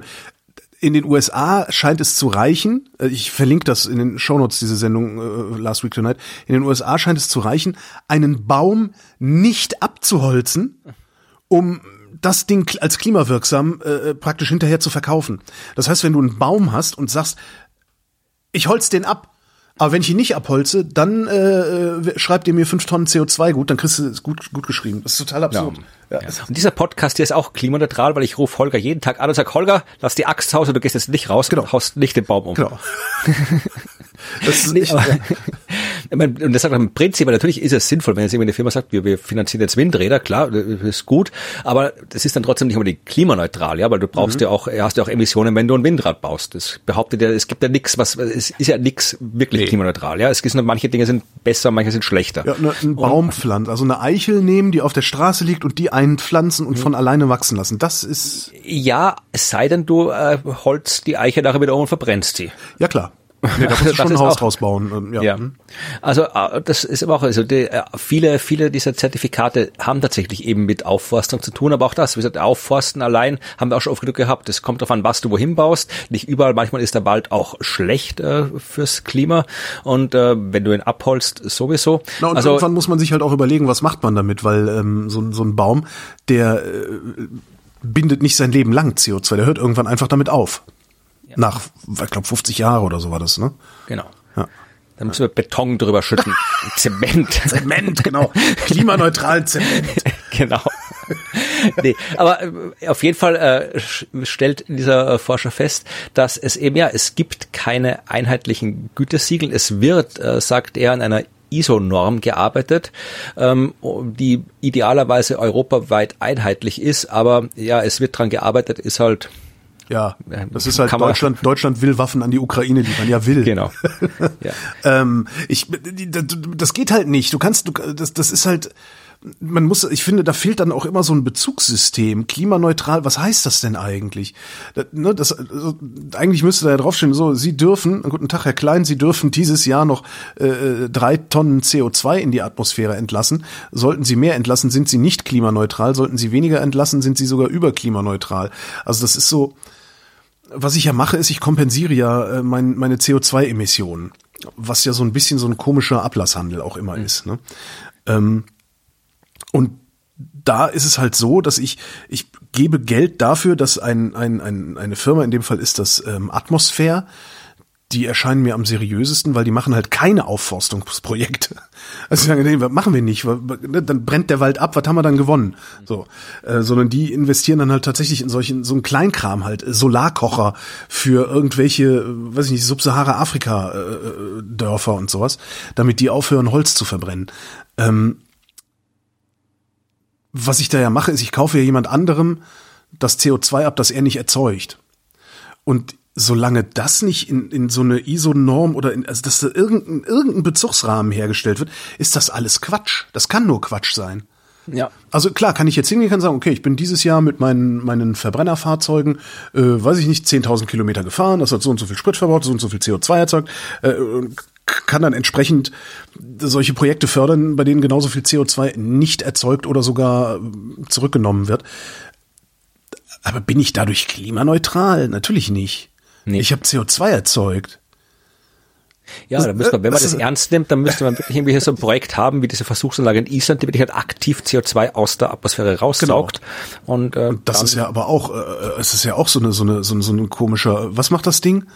In, in einem Jahr entzieht es der Atmosphäre so viel CO2 wie 80 Pkw oder so ja, ähnlich. es ist halt Irgendwie eine so Versuchsanlage, also es bringt halt nichts, ja. Ja, Und die ist trotzdem, die ist trotzdem schon riesengroß. Und das ist, wenn, wenn du dich da nämlich mal hinsetzt, dir das Ding anguckst und dann mal ausrechnest, wie viele von den Dingern äh, überall stehen müssen, funktioniert das auch schon wieder nicht. Also alleine dann der Bau dieser Anlagen wäre dann schon wieder, obwohl die sich dann ja vielleicht selbst klimaneutralisieren könnten. Ja, nee, das ist alles Beschiss, da hast du recht. Also guckt euch an, was ihr kauft, überlegt euch, warum ihr es kauft und Ja. äh, am besten ist man kauft, ja, je weniger man kauft, desto besser für die. Ja, je weniger man kauft, desto besser, je weniger man isst, desto besser, vor allen Dingen Eiweiß. Genau. Wo wir beim Klima sind, ähm, es gibt eine neue Studie vom National Geological Survey of Denmark und Greenland. Greenland. Die haben sich angeguckt, äh, das Schmelzen des Eisschildes von Grönland. Ähm, und haben einfach mal ihre Simulationen angeworfen. Anscheinend hat das so noch niemand gemacht bisher, wie sie es gemacht haben. Haben ihre Simulationen angeworfen und haben einfach nur gesagt, okay, wir simulieren jetzt mal den besten anzunehmenden Unfall. Wir hören sofort alle auf, CO2 in die Atmosphäre zu entlassen. Also wenn, wenn wir jetzt stoppen, weltweit CO2 in die Atmosphäre zu entlassen, wird trotzdem, äh, werden trotzdem 3,3 Prozent des äh, Grönlandeises abschmelzen. Das sind für 10 Trillionen Tonnen, was ich mir schon nicht mehr vorstellen kann. Ich kann mir eher vorstellen, dass es so viele Lichtjahre entfernt einen Stern gibt als so viel Gewicht oder so viel Masse. Und der Anstieg des Meeresspiegels, der wäre dann 27 Zentimeter. Das heißt, wir werden in jedem Fall einen Anstieg des Meeresspiegels um 27 Zentimeter sehen. in Ja, ja, natürlich. Also das war ja natürlich Und, irgendwie auch. und, und das, das Problem ist jetzt aber, dass die sich, das, also was mich da so ein bisschen nervös dran macht, ist, dass sie, die unterschätzen sich ja immer absichtlich. Die haben ja die letzten 30 Jahre, haben die ja immer Prognosen rausgegangen, ja, äh, steigt dann um zwei Zentimeter in zehn Jahren, stellt sich raus, sie sind in fünf Jahren um drei Zentimeter gestiegen, äh, aber sie haben sich nicht getraut, das zu sagen. Das finde ich irgendwie so ein bisschen also Also das Besondere an dieser äh, Forschung und an diesem äh, speziellen Ding war jetzt nicht, dass sie das rausgefunden haben, weil das hat man schon gewusst, dass irgendwie Grönland schmilzt und ja. dass äh, Moment, habe dass, ich, das, äh, hab ich das falsch gelesen? Nee, nee, nee, nee, also ich, das, es geht darum, dass die, äh, das ist auch die 27 Zentimeter, also man weiß, es kann, weiß ziemlich gut den Verlauf des Meeresspiegelanstiegs in Abhängigkeit der CO2-Menge. Ja. Äh, Sie haben jetzt wirklich mal eine neue Art von Modellierung untersucht und zwar, Sie haben jetzt nicht so dieses klassische Meeresspiegelmodell, Klimamodell genommen, sondern Sie haben äh, den Massenverlust des Gletschers. Das heißt, Sie können nicht sagen, wo schmilzt das und in welchem Ja. Zeitraum schmilzt es, sondern nur, wenn das, wenn, wenn jetzt die CO2-Menge in der Atmosphäre heißt so und so viel, weil dann, dann weiß man auch, okay, da kommt jetzt nichts mehr dazu. Ja. Äh, man kann berechnen, wie viel äh, durch die Atmosphärenchemie im Laufe der Zeit weggibt. Also mit der Menge an CO2 ist so viel Gletscher weg. Das war jetzt So. quasi hier die Berechnung. Und jetzt, da, wa- was ja hier jetzt gerade deutlich wird zwischen uns beiden, ist, dass mir, obwohl ich mich hinreichend dachte, ich mit dem ganzen Scheiß beschäftige, schon, schon länger, dass mir nicht klar gewesen ist, dass diese 27 Zentimeter sowieso schon eingepreist sind. Ja, also Das heißt, wir haben doch ein Kommunikationsproblem immer noch. Äh, Ja, Klimakommunikation, da werden ganze Bücher drüber geschrieben. Also das, was jetzt genau ist, vor allem, es ist ja auch hier, es ist, ich kann es wirklich nachvollziehen. Also es ist so viel Forschung zu dem Thema. Und man, es gilt für jede Disziplin. Also oft kannst du auch irgendwelche, keine Ahnung, organische Chemie anschauen. Da werden auch irgendwie tausende Papers pro Tag veröffentlicht werden. Äh, Es ist halt nur, äh, dass in dem Fall Klima, da ist mittlerweile auch enorm viel Berichterstattung drüber. Das heißt, du kannst kaum irgendwie in der Zeitung ein Online-Medium aufmachen, ohne halt irgendwie eine Klimanachricht zu finden, was gut ist, weil es berichtet werden muss. Ja. Aber es, es fehlt halt so der, der, das große Ganze rundherum, die Einordnung. Was heißt das jetzt? Also wie gesagt, hier ist dieser 27 Zentimeter, ist es jetzt neu, ist es alt, wissen wir das schon, wissen wir das nicht? Was ist daran das Neue? Aber die meisten entscheiden sich dann halt doch, hier, wir haben rausgefunden, 27 Zentimeter, wenn Grönland schmelzt. Ja. ja also wenn Grönland ganz schmilzt, ist es noch mehr. Das sind ein paar Meter oder sowas. Ja, wenn die Antarktis schmilzt, sind 70 Meter. Wenn da alles abschmilzt. Also das, da kommt noch mehr, da ist die Gletscher auch noch, die machen auch noch ein paar, glaube ich, einen halben Meter aus oder sowas. Also das äh, wissen wir schon. Aber in dem Fall war halt wirklich das Interessante, Ganze, dass du eben äh, die, die Methodik, also sie haben jetzt quasi hier eine Methodik verwendet, die genauer war als bisher, aber eben, dass sie nur dir nur sagen können, so viel Eis ist am Ende weg. Ja. sie können ja nicht sagen, in dem Zeitraum ist es, ist, quasi wie, wie das in, in welchem Zeitraum das Eis weggeht. Das kann die Methode nicht sagen, aber sie kann dir genauer sagen als vorher, wie viel Eis am Ende weg ist. Das ist quasi das Neue. Okay. Wobei äh, der Artikel, den ich gelesen habe, der sprach von äh, bis 2050, ne? Äh, möglich, Oder? ich habe das Paper dazu jetzt nicht gelesen, aber ja. äh, ähm, kann gut sein. Also das jetzt weiß ich jetzt ehrlich gesagt nicht. Ich habe es jetzt auch nur äh, aus dem Kopf reproduziert, das Ganze. Also was man weiß, ist, dass du halt wirklich ähm, momentan davon ausgehst, glaube ich, dass wir bis bis 2100 mindestens 70 Zentimeter haben äh, und unter Umständen deutlich mehr und ich glaube mindestens drei Meter bis 2300 oder irgendwie sowas. Oh, wow. Und das ist ja auch so ein Ding. Also das ist auch ein, einer der vielen Effekte bei der Klimakrise, äh, die schwer umkehrbar sind oder zeitasymmetrisch sind. Ja, weil ja. Es, ist, es geht enorm schnell, dass so ein Gletscher schmilzt. Ja? ja. Da muss es ein paar Mal im Sommer äh, äh, heiß sein, ein paar Mal im Winter wenig Niederschlag, dann kommt im Winter nichts nach, im Sommer schmilzt ja. und dann irgendwann ist das ganze Ding jetzt äh, sehr schnell, im Laufe von ja, Jahrzehnten ist der Gletscher ins Meer gelaufen. Bis wieder jetzt, aufzubauen, da brauchst du ja, das braucht Jahrhunderte wahrscheinlich. Ja, doch viel länger, aber du musst erstmal muss es kühl genug sein, dass das, das meine ich, Regel Jahrhunderte mit dem ja. angemessenen Klima. Ja. Und dann muss es irgendwie dann, dann schneit halt ein bisschen und Jahr für Jahr kommt halt so eine Schicht dazu. Das heißt, also dieser Meeresspiegelanstieg, den wir haben äh, jetzt und der kommen wird, der bleibt uns, der, der bleibt uns Jahrhunderte. Also das wird Jahrhunderte dauern, bis äh, der Meeresspiegel wieder sinken wird. Das lässt sich auch, egal, auch wenn wir das machen, was die in der Forschung angenommen haben, nämlich per Fingerschnips den CO2-Ausstoß ja. einstellen, dann hängt uns das, was, was jetzt ist, hängt uns trotzdem noch Jahrhunderte nach. Und es Ach ist so. nicht nur bei, bei, der, bei der Gletscherschmelze so, sondern auch bei ganz vielen anderen Effekten ist es so. Hast du das Gefühl, dass wir ähm, hinreichend darauf vorbereitet sind? Also jetzt Anpassungsmaßnahmen. Ne?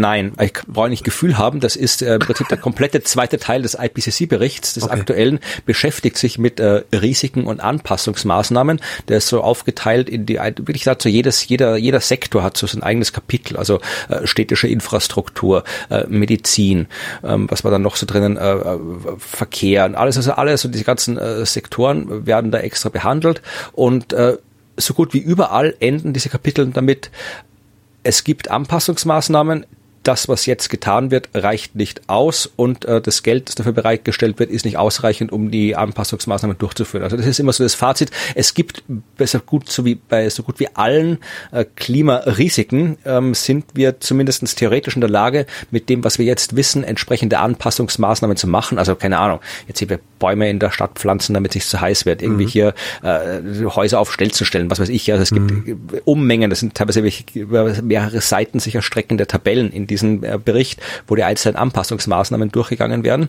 Und es ist nicht immer irgendwie so großartig technisch, ja, oft äh, zum Beispiel bei der Landwirtschaft oder sowas ist eine Anpassungsmaßnahme, dass du halt, ähm, ja, Pastoralismus zum Beispiel, ja, also einfach äh, Herdenwirtschaft, also dass du so die Tiere halt, ja, so die, wie, wie die Schafsherden, die halt irgendwie rumlaufen ja. oder sowas.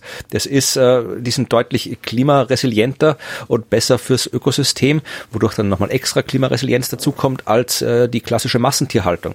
Und das ist auch ein Problem, weil bei uns in Europa ist der Zug eh schon abgefahren. Wir haben halt unsere großen äh, Massentierfarmen da rumstehen, aber mhm. äh, der Großteil der, der restlichen Welt, da äh, läuft es auch anders und da Afrika, Asien, da findet dieser, dieser Pastoralismus, wie das offiziell heißt, wird dann noch angewandt, aber auch da ähm, ändern sich die Sachen, weil auch da die Länder sagen, okay, jetzt hier seit 50 Jahren gibt's hier eine Grenze und äh, wenn du jetzt eine Herde da drum treibst, wo sie immer rumgetrieben worden ist, dann kreuzt du halt von einem Land zum anderen und das geht jetzt nicht mehr und wir hätten es auch gern, dass unser Land jetzt ein bisschen schon aufgeräumter ist, also bitte mhm. kommt alle in die Stadt rein und so, also da wird auch aktiv gearbeitet, dass solche simple Methoden tatsächlich äh, nicht mehr funktionieren. Also und das ist halt so das Fazit, ja, also du kannst bei so gut wie allen äh, Problemen. Es gibt ein paar Probleme, wo es sogenannte harte Limits gibt. Und harte mhm. Limits heißt, ja, es ist dann, wenn die, wenn die Marshallinseln überschwemmt sind. Ja, dann, die liegen zwei Meter über Meer, wenn es drei Meter Meerspiegelanstieg hast, ja, dann kannst du nicht mehr viel machen.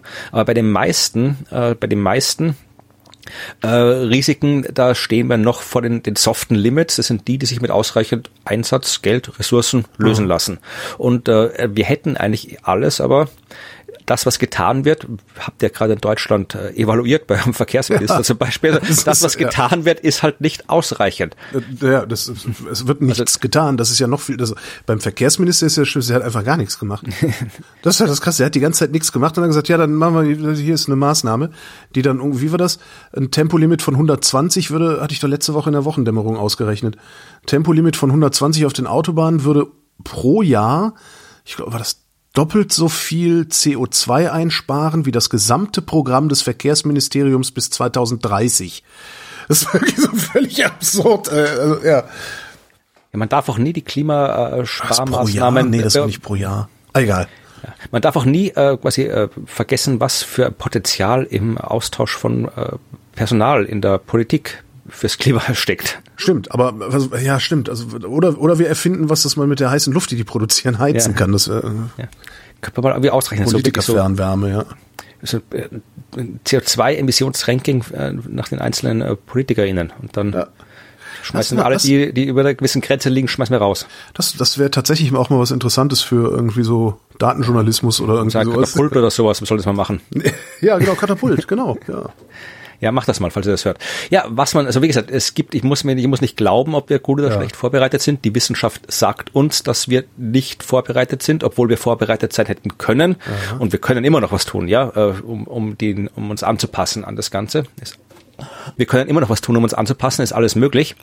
Und eine ähm, Anpassungsmaßnahme haben Forscherinnen und Forscher aus Japan herausgefunden. Was für eine Überleitung. Ja, und da geht's nämlich um die Dürren. Ja, mhm. haben wir auch gesehen. Dürre. Dürre ist aus vielen, vielen Gründen ein Problem, aber unter anderem für unsere Nahrungsmittelversorgung, für unsere Landwirtschaft. Ja, weil wenn es zu lange trocken ist, dann wächst nichts und dann haben wir zu wenig zu essen. Dann gibt's so, Bürgerkrieg. Man darf nie vergessen, dass der syrische Bürgerkrieg äh, im Wesentlichen auf eine mehrjährige Dürre zurückzuführen ist, die die Leute erst in die Städte getrieben hat, wo sie dann Aufruhr gemacht haben. Hm. Auch da gibt es tatsächlich ein eigenes Kapitel im IPCC-Bericht, wo das als Fallbeispiel untersucht wird. Oh. Und ähm, sie, sie äh, Sie sagen, man kann es jetzt nicht eindeutig auf Klima nee. zurückführen. Das äh, geht nicht, aber äh, es ist, es spielt eine Rolle. Ich hab, wir haben im Podcast das Klima drüber geredet. Vielleicht ja. finde ich die Folge noch und verlinke sie. Ja, das wäre gut. Weiß es nicht mehr genau, wie es war, aber äh, es ist ja, also natürlich spielt das eine Rolle, aber da ist die Zuordnung noch, noch sehr, sehr schwierig, weil halt, ja, Menschen, Krieg ist alles ja. nicht rational. Da tust du schwer, das zuzuordnen. Aber ja, natürlich aber das, spielt das, das eine Rolle spielen. Das ist das halt mehrjährige Dürre, also dass die Bauern nicht kein, kein Einkommen mehr hatten und in die Städte geströmt sind und ja, da wurde es dann zu voll und zu heiß. Ne? Ja. ja. Aber wie gesagt, äh, was müssen wir irgendwas dagegen tun? Was kann man tun? Es gibt ganz, ganz viele Anpassungsmaßnahmen. Man kann es halt klassische Bewässerung, aber das ist natürlich auch das schwierig, weil das Wasser, wo du was dazu bewässern nimmst, fehlt vielleicht woanders. Äh, du kannst andere Sachen anpflanzen, die resilienter sind, aber geht auch nicht überall, weil wie gesagt, kannst du nicht einfach irgendwie nur Kakteen essen oder sowas, weiß ich nicht. Aber ja, kann man kann halt wie sich äh, mit Gentechnik was machen zum Beispiel. Ja. Das geht auch. Das wird auch übrigens vom IPCC-Bericht teilweise kritisch betrachtet, nicht weil es nicht funktionieren würde, sondern weil sie sagen, dass sie eher skeptisch sind, ob das dann auch äh, den Menschen zugutekommt, die es wirklich brauchen. Ja. Also ob dann irgendwie, wie gesagt, ja, kann gut sein, dass irgendwie hier die Uni so und so in den USA oder die Uni so und so in Japan irgendwie eine tolle, oder die Firma so und so, muss man bei der Gentechnik auch sagen, was Tolles erfindet, was widerstandsfähig ist. Die Frage ist, äh, kriegen das dann auch die ganzen äh, Leute in Asien und in Afrika, die äh, ja. was anbauen müssen oder nicht? Oder machen das nur wir hier, damit wir hier weiter äh, ja. Äh, schön fressen können? Ja. Also wie gesagt, wer noch, schaut gerne mal in den IPCC-Bericht rein, da geht es nicht nur um Naturwissenschaft. Also der, der ganze, fast der ganze zweite zweite Teil. Das ist ganz viel Wirtschaftswissenschaft, Sozialwissenschaft, da sind sehr, sehr spannende Sachen drin. Ist halt schwer zu lesen. Aber in dem kann, Fall. Man kann ja auch einen Podcast hören. Den kann man auch hören, genau. Ähm, was man auch machen kann, und das äh, ist das Thema, was die Leute in Japan hier forscht haben, man kann die Pflanzen besoffen machen. Och. Ja, und zwar haben die wirklich so, die haben halt. Dann wollen die nicht die, mehr so viel essen, weil ein bisschen was zu essen können sie auch trinken. So ungefähr. Nein, also sie haben sich den klassischen Modellorganismus der Botanik angeschaut. Weißt du zufällig, wie der heißt? So die Fruchtfliege der Botanik. Oh. Äh, Ficus, äh, nee, keine Ahnung. nee. Arabidopsis thaliana, die Ackerschmalwand. Den Namen habe ich zum ersten Mal in meinem Leben gehört, glaube ich. Ähm, achte mal drauf, also wenn du so botanische Forschung oder sowas, Landwirtschaftsforschung hörst, dann kommt sehr oft Arabidopsis oder die Ackerschmalwand okay. Das ist ja die, die Fruchtfliege der Botanik. Mhm. Und ähm, die haben die untersucht. Und zwar äh, das Hauptproblem, was äh, die Dürre hat oder die Dürre verursacht für die Pflanzen, ist, ähm, dass das Wasser äh, nee, Entschuldigung, ich muss anders sagen. Also es, es gibt sogenannte Stomata. Stomata, das sind so Öffnungen an der Blattoberfläche mhm. von Pflanzen. Und da wird so der, der, der Gasaustausch zwischen Pflanze und Umwelt reguliert. Also da geht zum Beispiel auch Wasser raus, ja, ja. wenn die Pflanze das macht, was sie also macht. Mhm. Äh, jetzt kann man äh, die Pflanzen, so wie wir es vorhin gesagt haben, gentechnisch verändern, damit die ähm, die Stomata zumachen, wenn es ja. zu heiß wird. Dann geht weniger verloren. Ja. Aber, das schreiben die auch hier, äh, dort, wo der größte Bedarf ist, sind diese genmodifizierten Pflanzen so gut wie nicht zugänglich für die Menschen. Mhm. Kostet was, gibt's nicht, also ist nicht da. Und die haben jetzt äh, Seki, Motoaki Seki vom Riken Forschungsinstitut mit seinen Leuten, hat eine Methode gefunden, wie man quasi das, was diese Gentechnik gemacht hat, mit Alkohol simulieren kann oder nachvollziehen kann. Also die haben gesagt, ähm, wenn okay. du Weizen und Reis untersuchst oder Weizen und Reis nimmst und äh, da Ethanol einbringst, aufbringst, also die quasi behandelst mit Ethanol, also, also Alkohol, Alkohol, Alkohol besprühen oder genau, so okay. Ethanol ist ja der normale Trinkalkohol, dann verschließen die Pflanzen ihre Poren, die Stomata auch und nutzen es noch zusätzlich, weil ein bisschen Zucker ist ja auch drin, ja. Ethanol und äh, nutzen den Zucker, um Photosynthese zu betreiben, was praktisch ist, weil normalerweise kriegen die Schwerzucker, wenn sie ihre Stoma dazu gemacht haben. Das heißt, diese ah. Behandlung mit Alkohol führt einerseits dazu, dass sie hier quasi das Fenster zumachen, die Pflanzen und keine Luft mehr rauskommt, also kein, kein Wasser mehr rauskommt, aber sie haben trotzdem noch was, um bisschen Photosynthese zu betreiben. Und die kommen dann äh, tatsächlich eine Zeit lang ohne Wasser aus. Äh, sie haben die Zahl äh, drei Viertel der mit Alkohol behandelten Pflanzen haben diese äh, Dürre, also diese künstliche Dürre, die sie da erzeugt haben, mhm. äh, haben zwei Wochen lang hat das gedauert, ja. Zweiwöchige Dürre haben sie quasi simuliert. 75 Prozent der mit Ethanol behandelten Pflanzen hat das überlebt. Weniger als fünf Prozent der unbehandelten Pflanzen hat das überlebt. Wow. Und, und das ist äh, tatsächlich, äh, hast du, hast du, also der, der Aufbau ist, äh, ich gehe mit der Sprühflasche drüber und verneble einfach Ethanol über den Pflanzen oder wie? Im Wesentlichen, ja. Das Krass. Problem ist, dass sie noch nicht exakt wissen, warum das so ist. Sie gehen davon aus, also sie haben schon geschaut, sie haben dann noch so radioaktive Marker ins Ethanol gemacht, ja. also radioaktiven Alkohol und haben Geil. gezeigt, dass sie da, genau, und dass äh, die Pflanzen diese ihre, ihre Dürregene, wenn man so will, äh, aktiviert haben, noch bevor das Wasser weg war normalerweise kommt die Pflanze dann hier und sagt, so, wir machen jetzt alles zu. Ähm, wenn wenn es schon zu trocken ist, ja, aber genau. dann ist, dann leidet sie schon, dann ist schon, äh, hat sie schon ja. genau. Und ähm, Sie sagen, es ist wie gesagt, alles Labor, ist noch nicht im großen mhm. Maßstab mhm. erforscht. Vor allem, und jetzt kommen wir den Problemen, ja. Äh, erstens mal, es ist noch nicht geklärt, äh, wie das funktioniert, wenn man es im großen Maßstab macht, und es ist noch nicht geklärt, wie welche Folgen es hat, wenn du im großen Maßstab, und wir reden jetzt nicht nur hier vom kleinen Küchengarten oder sowas, ja. sondern das, das, die Nahrung der Welt wächst ja auf wirklich großen Feldern. Äh, wenn du da überall Alkohol drüber schüttest. Ja, das ist wie im Mittelalter, da waren ja auch alle besoffen, weil die, weil sie eher vergärte Sachen getrunken Ja, aber die Frage ist, wie viel Alkohol bleibt im Boden? Wie werden die Mikroorganismen ja. im Boden dadurch beeinflusst, geschädigt und so weiter? Sie sagen auch äh, sogar, äh, für ein paar Mikroben könnte es sogar förderlich sein, könnte sogar gut sein, wenn da ein bisschen Alkohol drin ist und so weiter paar Mikroben gut ist, also für, für ein paar Mikroben förderlich ist, dann ist da bestimmt auch eine Miese dabei. Wahrscheinlich, ja. Und dann hast du den Salat. Ja. ja, was hat das jetzt für die Bodenqualität? Was hat das mit dem Grundwasser zu tun und so weiter? Das ist alles noch nicht erforscht. Aber zumindest ist es interessant zu wissen, dass es da wieder eine Option mehr gibt, die man sich anschauen kann. Und macht natürlich gute Schlagzeilen, ja. ja Besoffene Pflanze gegen Klimawandel. Also, Währenddessen hat ein Mathematiker in Wisconsin namens Jean-Luc Tiffiot mhm. ausgerechnet, ist wieder Sommer. Entschuldigung. Aber wieder so ein Sommerthema. Ausgerechnet, wie man einen Burger perfekt brät. Ach, das haben die Kollegen vom Methodisch Inkorrekt äh, in ah, ihrer ja. letzten Folge behandelt. Sehr schön. Und die haben, die haben es wirklich mathematisch. Der hat das, ich, das ist ja. großartig.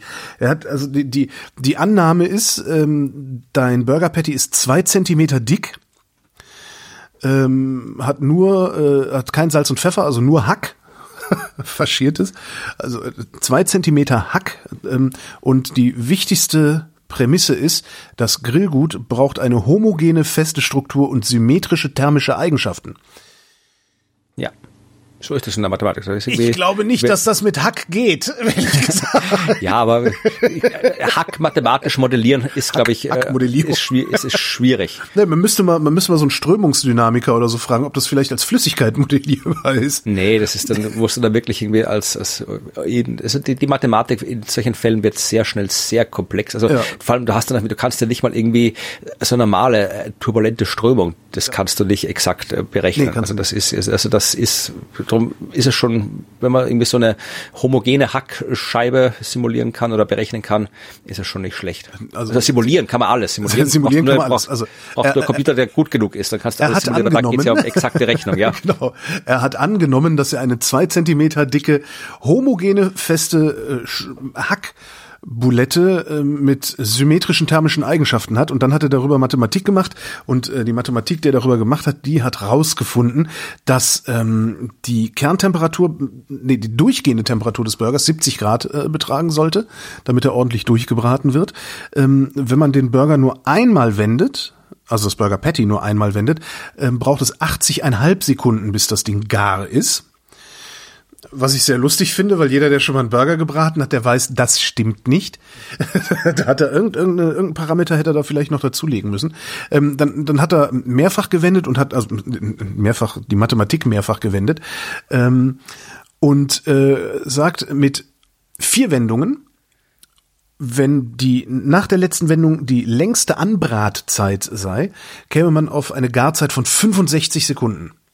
Mhm. Also viermal wenden und also, während 65 Sekunden viermal wenden und davon aber nach der vierten Wendung die meiste Zeit liegen lassen. Das kann man ja dann auch nochmal ausrechnen, dass du irgendwie, dann, äh, äh, ja, machst ja vier Viertel und das, dann nimmst du von jedem Viertel noch irgendwie zehn Prozent weg und legst es dem anderen dazu oder irgendwie sowas.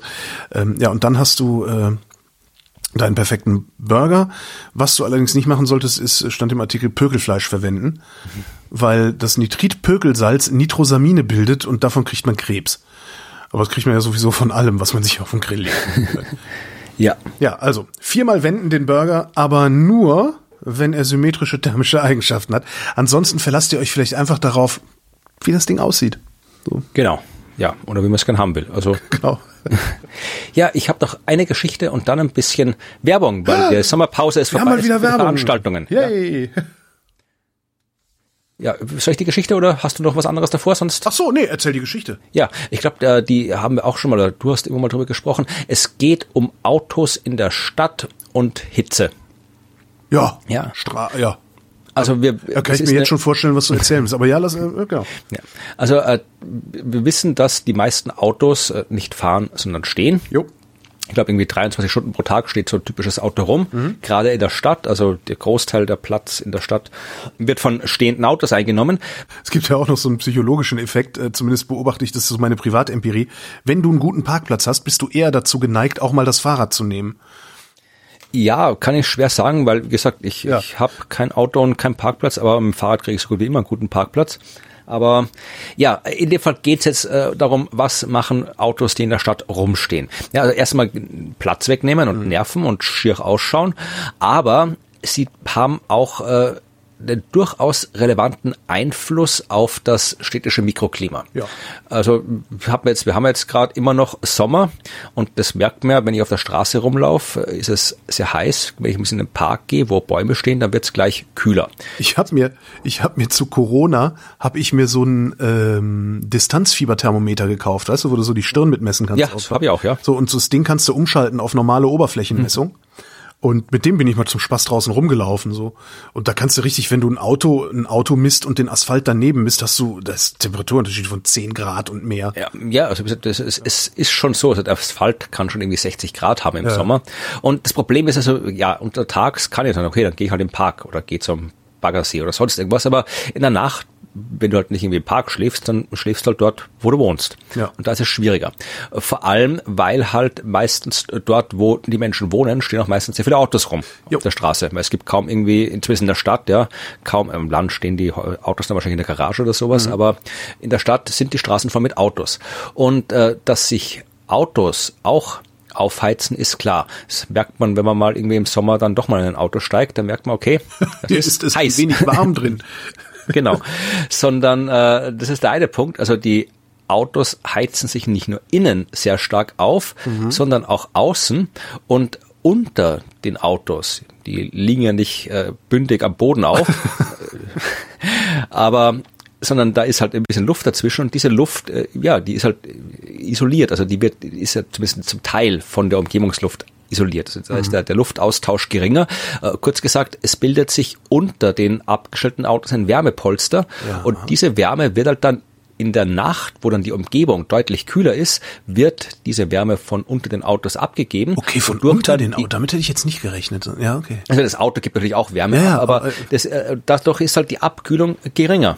Ja, und das ist tatsächlich ein Projekt, also es, es wurde untersucht. In Wien zum Beispiel gibt es Studien. Es gibt generell noch wenig Studien zu diesem Effekt, ja, weil es auch schwer zu simulieren ist. Also du musst dann ja irgendwie, kannst das im Computermodell, dann musst du wieder diese komischen Annahmen machen, mhm. die für der Realität schwierig sind. Dann hast du irgendwelche Autos, die auch irgendwelche komischen Symmetrische oder sowas sind. Ja. oder du musst halt dann eben, ja, eine Kontrollstadt oder Autos ist halt schwer zu kriegen, obwohl ich da gern hinziehen würde. Aber es ist halt, also es ist, ist schwer zu forschen, aber es gibt Forschung. Zum Beispiel eben äh, gibt äh, in Wien äh, so, so ein Projekt, äh, das durchgeführt wird und wo das untersucht wurde wo man geschaut hat, wie sich Fassaden und Autokarosserien aufhitzen. Mhm. Und die haben halt rausgefunden, dass dort, äh, wo über Nacht Autos gestanden sind, dass genau auf diesen Flächen auch morgens die Temperatur noch höher ist als auf den Flächen, wo keine Autos gestanden sind. Gibt es eine Zahl dazu? Äh, vermutlich aber nicht in dem äh, Bericht, den ich jetzt gerade gelesen okay, habe. Okay.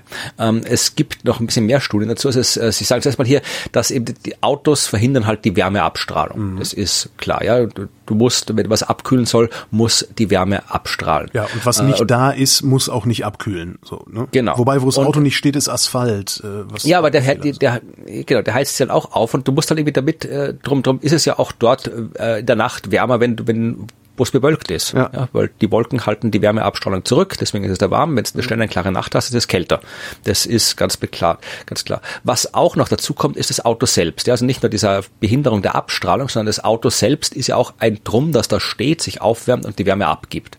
Ja, das ist genauso wie ein Haus oder Betonblock oder was auch immer. Das wird heiß, gibt die Wärme ab und da spielt tatsächlich die Farbe eine Rolle, haben sie auch festgestellt. Also wenn Auto, dann lieber weißes Auto als schwarzes Auto. Mhm. Also schwarze Autos sind noch schlechter und ähm, es gibt eine Studie aus Mexiko, glaube ich. Genau, Mexik mexikanische Studie hat äh, eine entsprechende Untersuchung des Einflusses von Fahrzeugen auf das Stadtklima gemacht und die haben festgestellt, ähm, dass das unter anderem auch von der Orientierung der Straße abhängt. Also das ist wirklich alles sehr, sehr kleinteilig und knifflig. Also äh, in Straßen mit Ost-West-Ausrichtung mhm. ist es pro 10 Autos um 0,5 Grad wärmer geworden.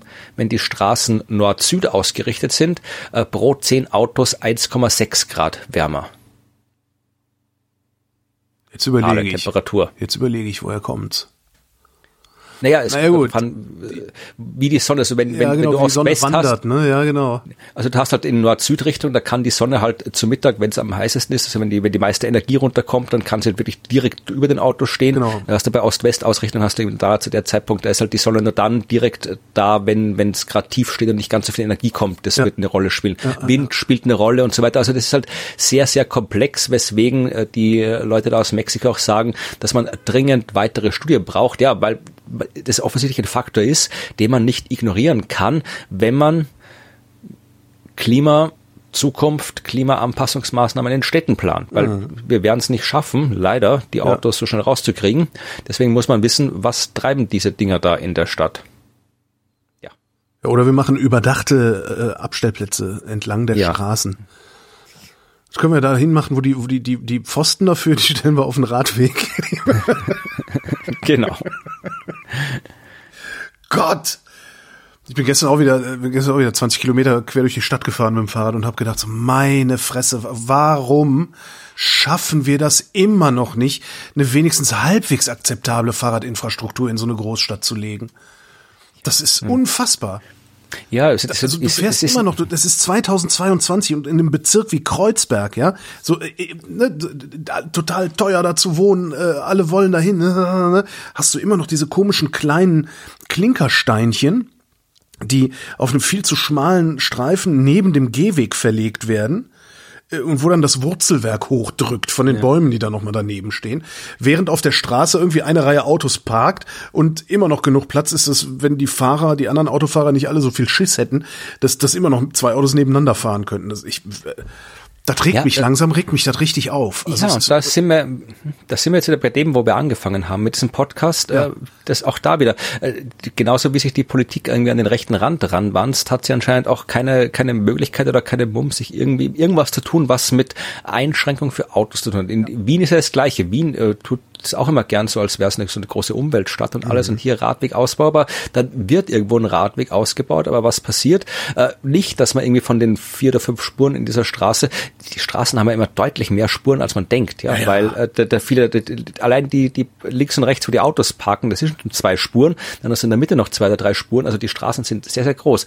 Und dass man von diesen Spuren mal eine wegnimmt und da einen Radweg drauf macht, geht nicht. Stattdessen haben sie die Allee daneben umgeholzt und da Nein. ist ein Radweg hingemacht. Alter. Ja, also weil halt den Autos darf man nichts wegnehmen. Den nee, der Autofahrer, also ja, ja, das, der Autofahrer, der wird sonst ganz, ganz, wird, wird der wütend und äh, das, Ja, ich werde auch langsam wütend.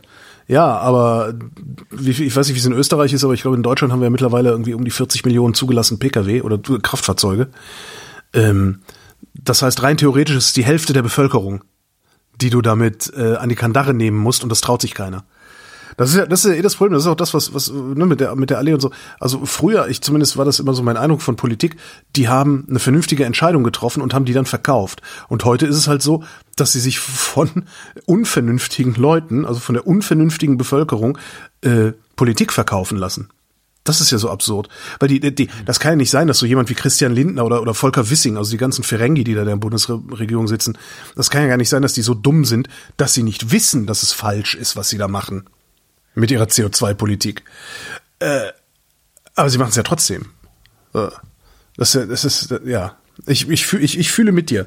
Ich bin auch mal gespannt. Also ich bin jetzt länger nicht aufgefordert zu wählen. Ich glaube, die nächste Bundestagswahl ist dann was? 24, glaube ich, ne? 24? Nee, 25. Ich weiß es gar nicht. Nächste Landtagswahl hier in Berlin ist auch noch länger hin. Ähm, es sei denn, wir kriegen komplette Neuwahlen hier, weil die auch den zweiten, also die Wahlwiederholung, bei uns werden ja teilweise die Wahlen wiederholt. das kann ich auch nicht immer das Falsche wählt, ja. Nee, weil sie, weil, weil Berlin es nicht geschafft hat, äh, die Wahl sauber abzuwickeln 2022. Das ist auch äh, wirklich erstaunlich. Ja. Und vielleicht kriegen wir auch im Bund Neuwahlen, wenn, wenn, wenn irgendwann mal die Grünen mutig genug sind, sich gegen die Ferengi zu stellen können wir vielleicht auch nochmal neu Ja, ich weiß nicht, wenn die Grünen in Deutschland so sind wie die in Österreich, die ja immer noch mit der ÖVP in der Regierung ist. Wirklich, Österreich wartet, dass glaube ich, über 500 oder 600 Tagen, dass endlich mal ein Klimaschutzgesetz verabschiedet wird, was schon vor Ewigkeit beschlossen wurde, wird nicht gemacht. Und auch der Umweltsprecher der ÖVP hat auch wieder vor ein paar Wochen erst äh, im Radio äh, im Interview gesagt, ja, das Klimaschutzgesetz ist, hat keine Priorität. Das ist nicht so wichtig. Ich weiß das genaue Zitat nicht, aber ich glaube, keine Priorität und keine Wichtigkeit äh, hat er äh, so gesagt. Und das auch, aber ja, ist die Grünen, aber wie gesagt, wenn ich, wenn ich da die, die Grünen wäre, ich hätte schon längst gesagt, ja, ja, okay, dann momentan schaut's halt nicht so gut aus für die Grünen in den Umfragen. Dann verlieren sie halt bei der Wahl. Aber wenn sie sich irgendwie jeden Scheiß gefallen lassen, dann ja. brauchen sie auch nicht irgendwie, dann können sie den Laden gleich zusperren. Das bringt dann auch nichts. Ja, ja das egal. ist halt auch das Interessante. Das hat halt, die, ich denke dann auch mal, naja, ihr wollt doch vielleicht in 20 Jahren auch noch an der Regierung beteiligt werden in irgendeiner Form. Wenn ihr so weitermacht, werdet ihr das aber nicht. Ja. Naja, ja, hoffen wir auf die Bierbrunnen und genau. machen wir ein bisschen Werbung für sinnvolle Veranstaltungen. Genau. ja, also es gibt nämlich hier äh, die Science Busters äh, zeichnen demnächst wieder Sendungen auf, die im Fernsehen gezeigt uh. werden. Und bei diesen Fernsehaufzeichnungen kann man dabei sein. Also das ist jetzt nicht so, dass wir da im Studio rumhockt und alles. Wir machen das so wie unsere normalen Shows auch, nur dass halt ein bisschen Technik noch in der Gegend rumsteht. Das Ganze wird stattfinden an der Universität Graz im schönen bunten großen Hörsaal. Äh, und zwar an zwei Tagen Anfang September und es sind der siebte und achte, wenn ich mich nicht ganz täusche. Ah, es Geburtstag, ist am 8. September habe ich Geburtstag. Ja, es ist am 7. und am 8. September. Genau, also dann schickt Holger äh, eine Geburtstagstorte und kommt nach Graz. Also wer da dabei sein will, es gibt Karten dafür im Internet. Da könnt ihr draufklicken auf die Links in den Shownotes. Dann könnt ihr euch anschauen. Es sind alle, also Ruth ist, glaube ich, auch mit dabei bei den Aufzeichnungen. Es sind äh, eh alle dabei. Also an einem Aufzeichnungsabend werden drei Sendungen aufgezeichnet. Das heißt, ihr kriegt dreimal drei Kombinationen aus diversen Science Busters zu sehen mit Ach, diversen cool. Experimenten. Das heißt, sie tauschen das Publikum gar nicht aus, sondern werden nur die Leute Nee. umgesetzt, so erst Genau, nach genau. hinten und so. Ah, Genau, wir sind so ein bisschen um. Ah, das ist ja mal, das ist das, das ist ja total klasse, so Science Busters Potpourri. Genau. Also das könnt ihr euch am 7.8. in Graz anschauen. Äh, am 9. September, da gibt's in Wien die sogenannte Derniere. Derniere, also das was Gegenteil von der Premiere, also wenn man was das letzte Mal spielt. Und da gibt's im Theater im Park, das ist sehr schön, das ist so Open Air im großen Thea- Belvedere Park, äh, sehr schöne Location, da spielen wir die Derniere von unserer Show Global Warming Party, weil wir dann im Oktober mit unserer neuen Show, neuen Programm Premiere haben werden. Oh. Und was man auch noch, aber da reden wir nochmal gesondert drüber. Ja, Dann da wird's auch, auch vor allen Dingen darüber, wie man so eine Show entwickelt. Das finde ich ja auch mal total Ja. spannend. Ja, das ist auch ein sehr frustrierender Prozess. Ja, aber können wir das, ja, können wir, ja. Und dann äh, gibt's äh, noch, es gibt auch ein neues Buch übrigens, den neuen Show des Science Busters und einen neuen Gin. Also können wir, wir viel zum Reden. Es gibt äh, Show, Buch und Gin. Alles. das heißt, die nächste, die nächste Sendung wird eine Dauerwerbesendung.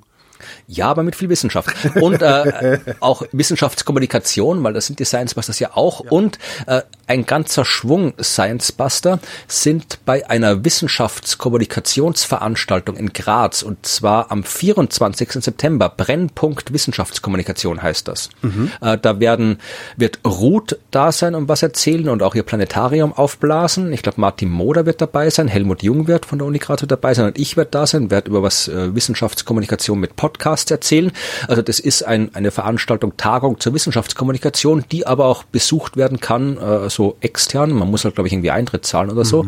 Äh, könnt ihr euch auch den Link anschauen. Äh, da gibt's dann halt so Wissenschaftskommunikationszeug und Planetarium von Ruth könnt ihr euch da anschauen. Ich weiß gerade nicht, was der Eintritt kostet, aber es wird jetzt kein Vermögen kosten, weil es ist eh es ist Uni, die kann sich das nicht leisten, ein Vermögen zu verlangen.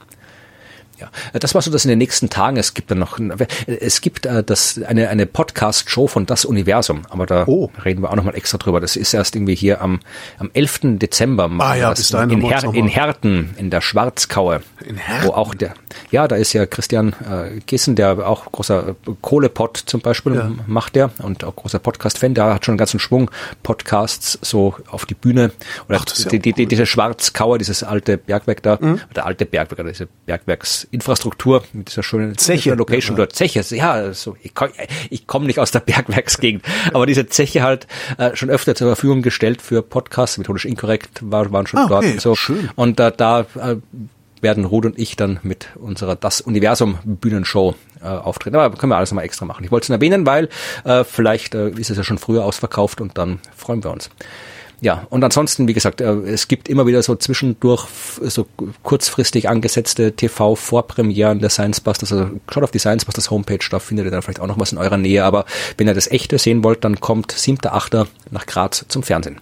Das war die Werbung. Jetzt kommt der beste Verkehr der Stadt und das schnellste Wetter. Florian Freistetter, vielen Dank. Vielen Dank, Holger. Und euch vielen Dank für die Aufmerksamkeit.